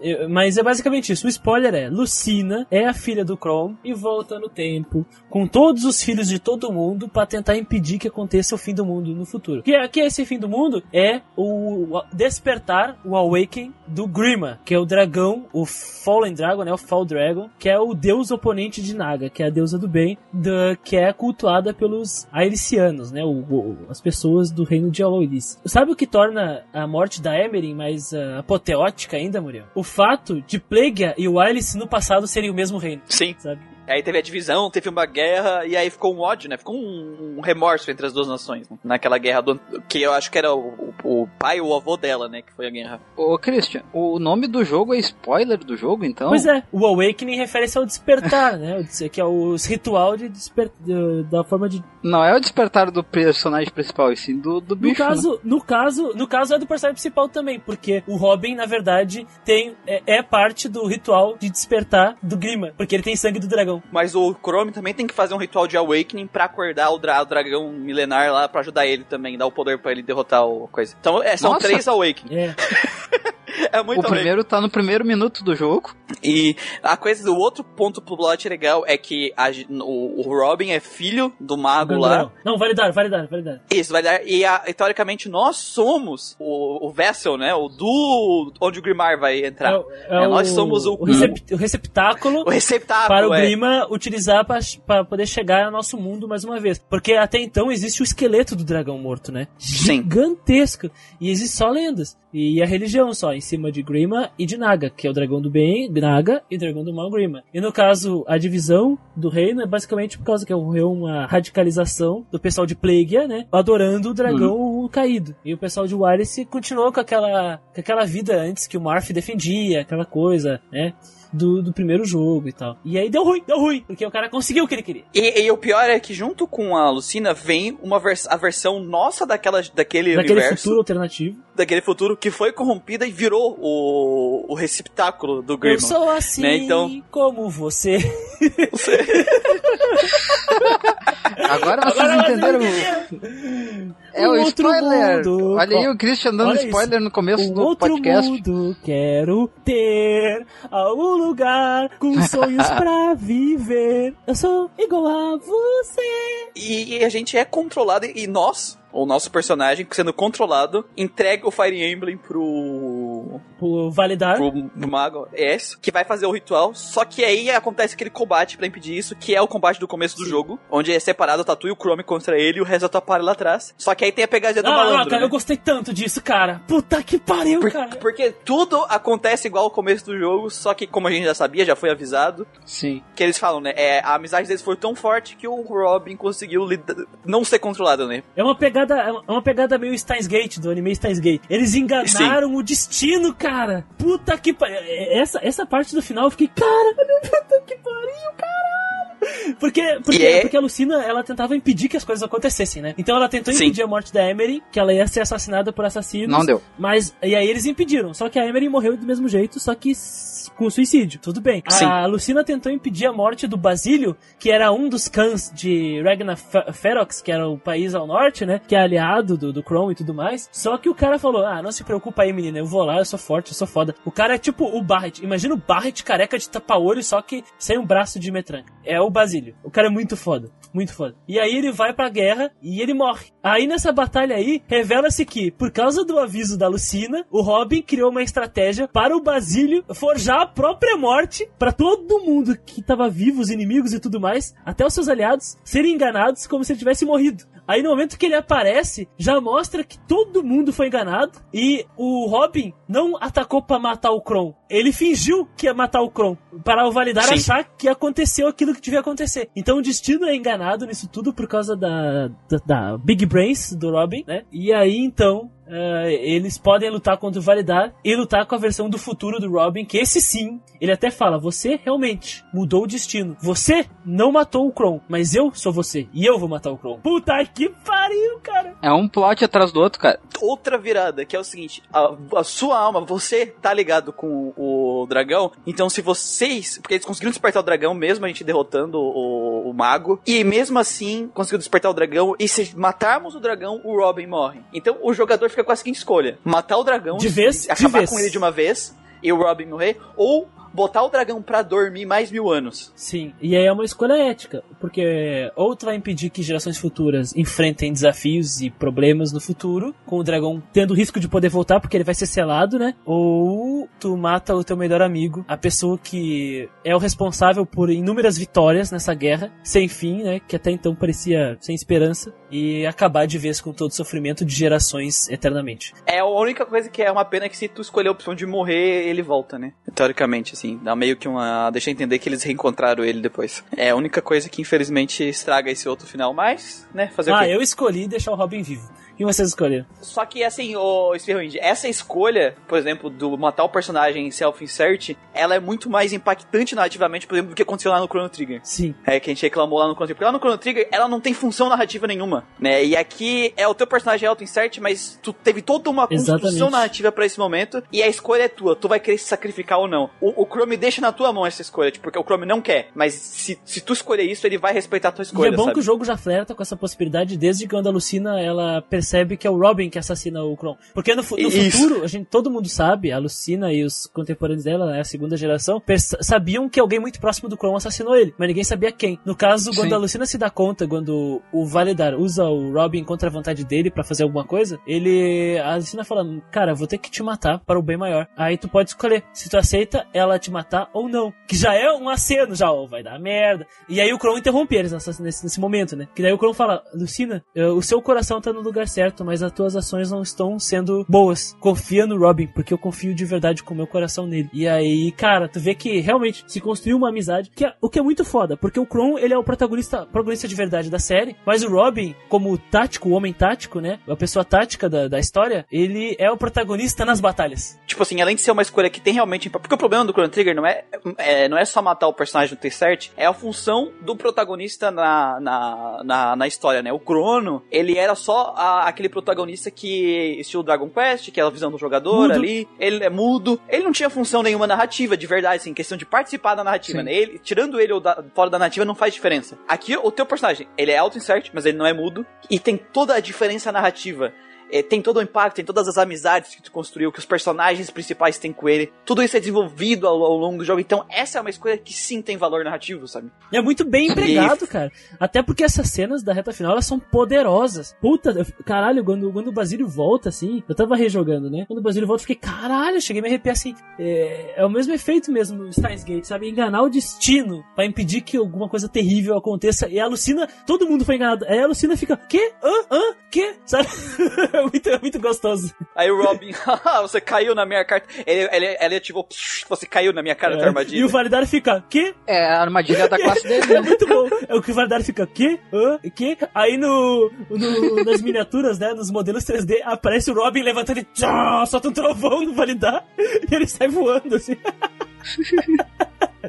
é muito bom. Ah, é que tudo isso aí o cara tem a classe disso, né, meu? A classe dele já. Ele- é, o tático, o tactician. Ele resolveu da melhor maneira. Se tu usou o selo, ele é o grão-mestre, cara. Grão mestre. E aí, dependendo da tua escolha, o jogo vai ter um dos dois finais possíveis.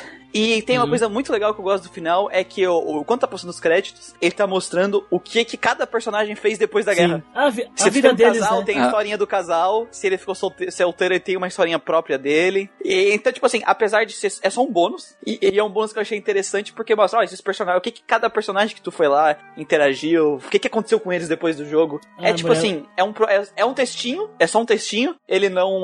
Ele, tipo assim, não fizeram cutscene. É um, é um pós interessante, sabe? É um bônus muito gostoso na, pro, pro crédito, sabe? Os créditos estão subindo e ele vai te contando esses personagens. Então eu achei bem legal esse pós-crédito que eles colocaram. E faz todo sentido com a proposta eu, eu do acho jogo, que é importante sim o final assim, porque o fato de não ter existido algo assim no Final Fantasy VII dá um gosto amargo terrível na boca. Não, eu- é importante, é um gostinho muito bom tu ver esse, esse bônus, sabe? É um bônus muito bom, não é cachorro correndo.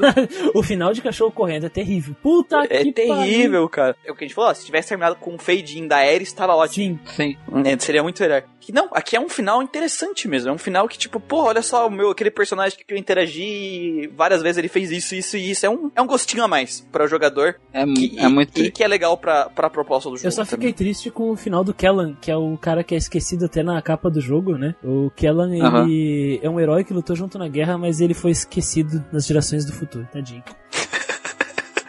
Seria, sabe que seria mais legal se não mostrasse nada dele no final. tipo, ele não, não aparece no, Putz. no pós-crédito porque isso que é os desenvolvedores Nossa, esqueceram. é muito meta, né, cara? Meta linguagem demais. Tem os caras do, do coisa esqueceram aí. É, ia ser mais da hora, ia ser mais da hora. Porque esse, esse quando- final dele é quando- muito triste, é muito velho. triste. Essa- essa- Mas é o conceito dele, né? O cara que Quando eu- ninguém lembra. Mas eu acho que seria melhor terminar Cara- com essa piadinha do que deixar o cara dark, É. assim. É. Eu achei muito É, dark, dark. o final dele. Mas, cara, eu gostei. O resultado final é tão bom. É, essa reta final, por mais que quando começou a guerra em Valmy, que é o continente dos japoneses lá, que tem o conflito da Sairi com o irmão, que é o Enfei, né? Que poderia ser melhor. O meu problema é que, assim, a primeira parte do jogo, ela é bem lentinha, sabe? Ela é bem...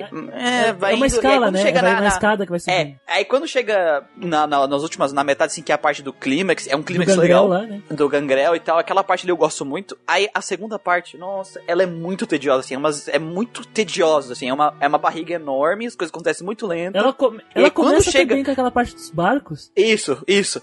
E aí quando vai pro outro continente, nossa, parece que é um é uns vilão ruim, umas coisas assim sem profundidade nenhuma, sabe? E aí vai indo, vai indo, vai indo. E aí quando chega nessa nessa parte que a gente falou do, do- dos plot twists, aí é legal. Putz, Aí é legal, mas sabe, é aquele problema que parece que aquela outra parte não serviu muito bem pra desenvolver isso aqui. Até que serviu, mas sabe como é. É, e aí ali aqueles personagens meia boca, aquela questão do coisa pesou demais em mim, da- das interações, e aí eu fiquei muito ressentido. E aí quando chegou no final eu não consegui aproveitar tanto quanto eu sabe? É, acabou deixando cansativo pra mim, essa meia parte aí. Era mais questão da política, né? Que acaba. Que, fo- que foi plantada no início, por exemplo, o Warheart, que era o Cavaleiro, e a Versa, eles já apareciam antes, né? O Validar e, e tal. Então, aí era inevitável que ocorresse uma guerra com Valmy, que era o outro continente, o reino do outro continente. Que daí tem até uma Sim. guerra civil em Valmy, né? Que no caso a Sairi é representante desse povo, que acaba se virando contra o pessoal de, do Kron ali. E a, a Sairi Uhum. até fica triste. Sabe que é a menina samurai samurai, ela fica até triste, tipo, poxa, eu tenho vergonha das pessoas com quem eu lutei do lado, sabe? Porque eles ficaram do lado Sim. de vilões. E eu tenho mais vergonha ainda do meu irmão, que é o Yenfei, que é o mid-boss dessa fase aí, que é o samurai que, na verdade, nós descobrimos que ele tá lutando pra tentar salvar a irmã dele, porque os inimigos ameaçaram a vida dela e das pessoas que ele amava, né? E ela, isso só se descobre depois, que é uma cena, uma da cena bem triste do jogo mesmo, assim. Bem triste, porque aquela, que a Sairi não tem o que fazer, ela se vê desesperada. E aí os amigos chegam e falam: Não, o seu irmão fez o que tinha que ser feito, ele fez o que podia fazer na posição dele, não é culpa sua. E aí daí tem o confronto com o Alhart, que é o cavaleiro, vencendo o Alhart, se descobre que o Validar se tornou o novo rei de Plague e, né, no lugar do Gangrel, e ele tem planos de fundamentalismo religioso pra ressuscitar o anticristo, basicamente, né?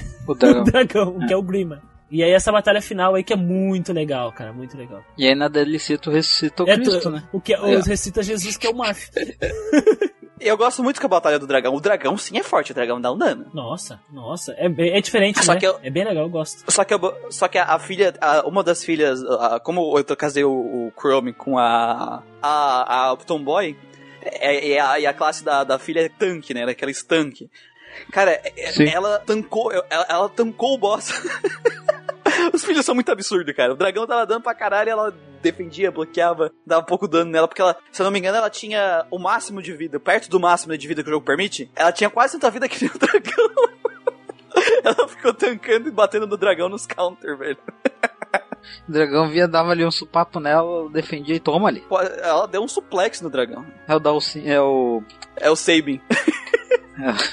Eu gosto da, da cena final porque é o fim do ciclo e é basicamente o fim de tudo aquilo que começou lá com o Marf. É basicamente isso mesmo, era a ideia, né? Não tinha o que fazer, era pra ser o fim. Qual final vocês pegaram? Como assim? Eu escolhi manter o Robin vivo. É, eu deixei as gerações futuras que se virem com o dragão. Claro. que aí dá continuação pra, pra novas franquias, né? Acho que foi isso aí. Tem que manter o mercado da guerra ativo, né, cara? Claro. Olha, se a gente tem um Treehouse hoje é porque quando eu joguei eu deixei o Robin viver. O Afe Wind falou aqui, ó, tu vai direto no dragão, Gale Force, One Turn KO, né? Mata em um turno só. Cara, Gale Force é muito roubado. Se tu passar pro personagem o filho certo, cara, puta que pariu. Gale Force é a habilidade que permite atacar duas vezes, né? Tipo, tu ataca uma vez, tu derrota o inimigo e tu ganha um turno a mais com aquele personagem. É muito forte. Muito forte. Eu acho que de spoilers é isso, É né? isso. Pra Fire Emblem Awakening, então ficamos por aqui com que musiquinha? A música da Barbie. A Não, do da Smash Barbie Bros. cara. A da Barbie, Coloca boa, aí, boa, Eu Christian. sou igual a você, né? É, eu sou igual Eu a você. sou assim. Perfeito. Da Barbie. Como você, o outro mundo Ficamos aqui, pessoal. Até o próximo. Gradcast. Mas, mas, mas a do Smash, mas a- os, os remixes do Smash Bros são sensacionais, hein? Diga-se de passagem. Mas a música da Barbie é melhor. Não, mas a música, a música da Barbie encaixa muito mais aqui, né, cara? Caixa. Devia ter comprado o direito dela pra botar no final do jogo, quando tá passando os créditos. Não, mas eu acho que não era da época, né? Tchau, eu sou pessoal. assim, Falou. eu sei que é. Como você, eu posso ver. Sabemos bem Só queria estar em obedecer. qualquer lugar onde eu pudesse ler. Eu sou assim, assim como você. Um outro mundo quero ter. Algum lugar com sonhos pra viver. Eu sou igual a você. Jamais pensei que fosse assim. Achar alguém igual a mim é como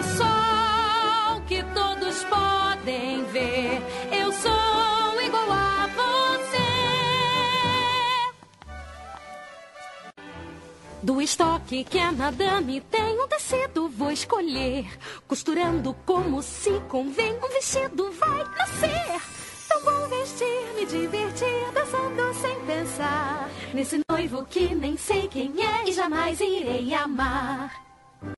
Eu sou assim, eu sei que é como você. Eu posso ver, sabemos bem obedecer.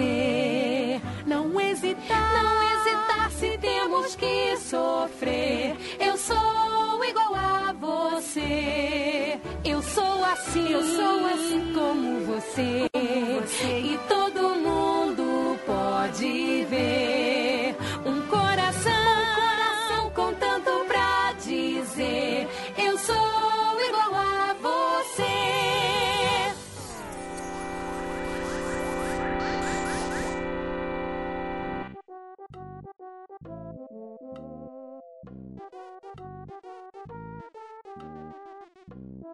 Não, Torrent, eu ia pegar do futuro, né? não, não, não, bebê. Ah, bom, tem que deixar sempre bem explicado, né, mulher? Vai que o pessoal pensa coisa errada. Eu joguei o meu- a minha cópia original numa fruta cítrica. Aham. Maldito. O céu resplandece ao Ao meu meu redor. redor. Ao meu redor. Vou voar estrelas, brilham entre as nuvens sem fim. Tum, tum, tum. Sou a verdade, vai cruzar pelo, céu, azul. Céu azul. A verdade vai crescer dentro de mim como, um vulcão que entra em erupção. Erupção. Tananana. Sua lava vai espalhar, verá toda a fúria do dragão. Tananana. Xalá, exalá. Como é que é a versão em japonês mesmo? Deixa eu procurar. Já foi, já foi. Já foi, vamos lá, vamos meter bala aí. Não, não, não, não, não. Agora, agora eu quero saber. Agora eu quero saber. Agora eu fiquei curioso aqui, ó. Aí, ó. É. Nani ga okite mo kibua. Reno reno kappa. Tchala, tchala, Munega pati pati suru rodou sou aruge dá ma Sparking! Ui, até bati no microfone. E o Torrente falou, Tarja é maior que todos. Não, não. Cara, a Tarja é maravilhosa. Eu já vi muito Doujinshi, já vi a figure clássica dela. Mas e a Cordélia, pra mim, é a melhor wife. A cada que podcast passa, o Muriel descobre uma nova muleta e ele evolui como pessoa. Até o dia que ele não vai usar mais muleta, ele vai ser a muleta. Vai. Eu não sei Isso se, a- se, a- se eu sou a muleta ou se a muleta sou eu. A muleta. sou eu.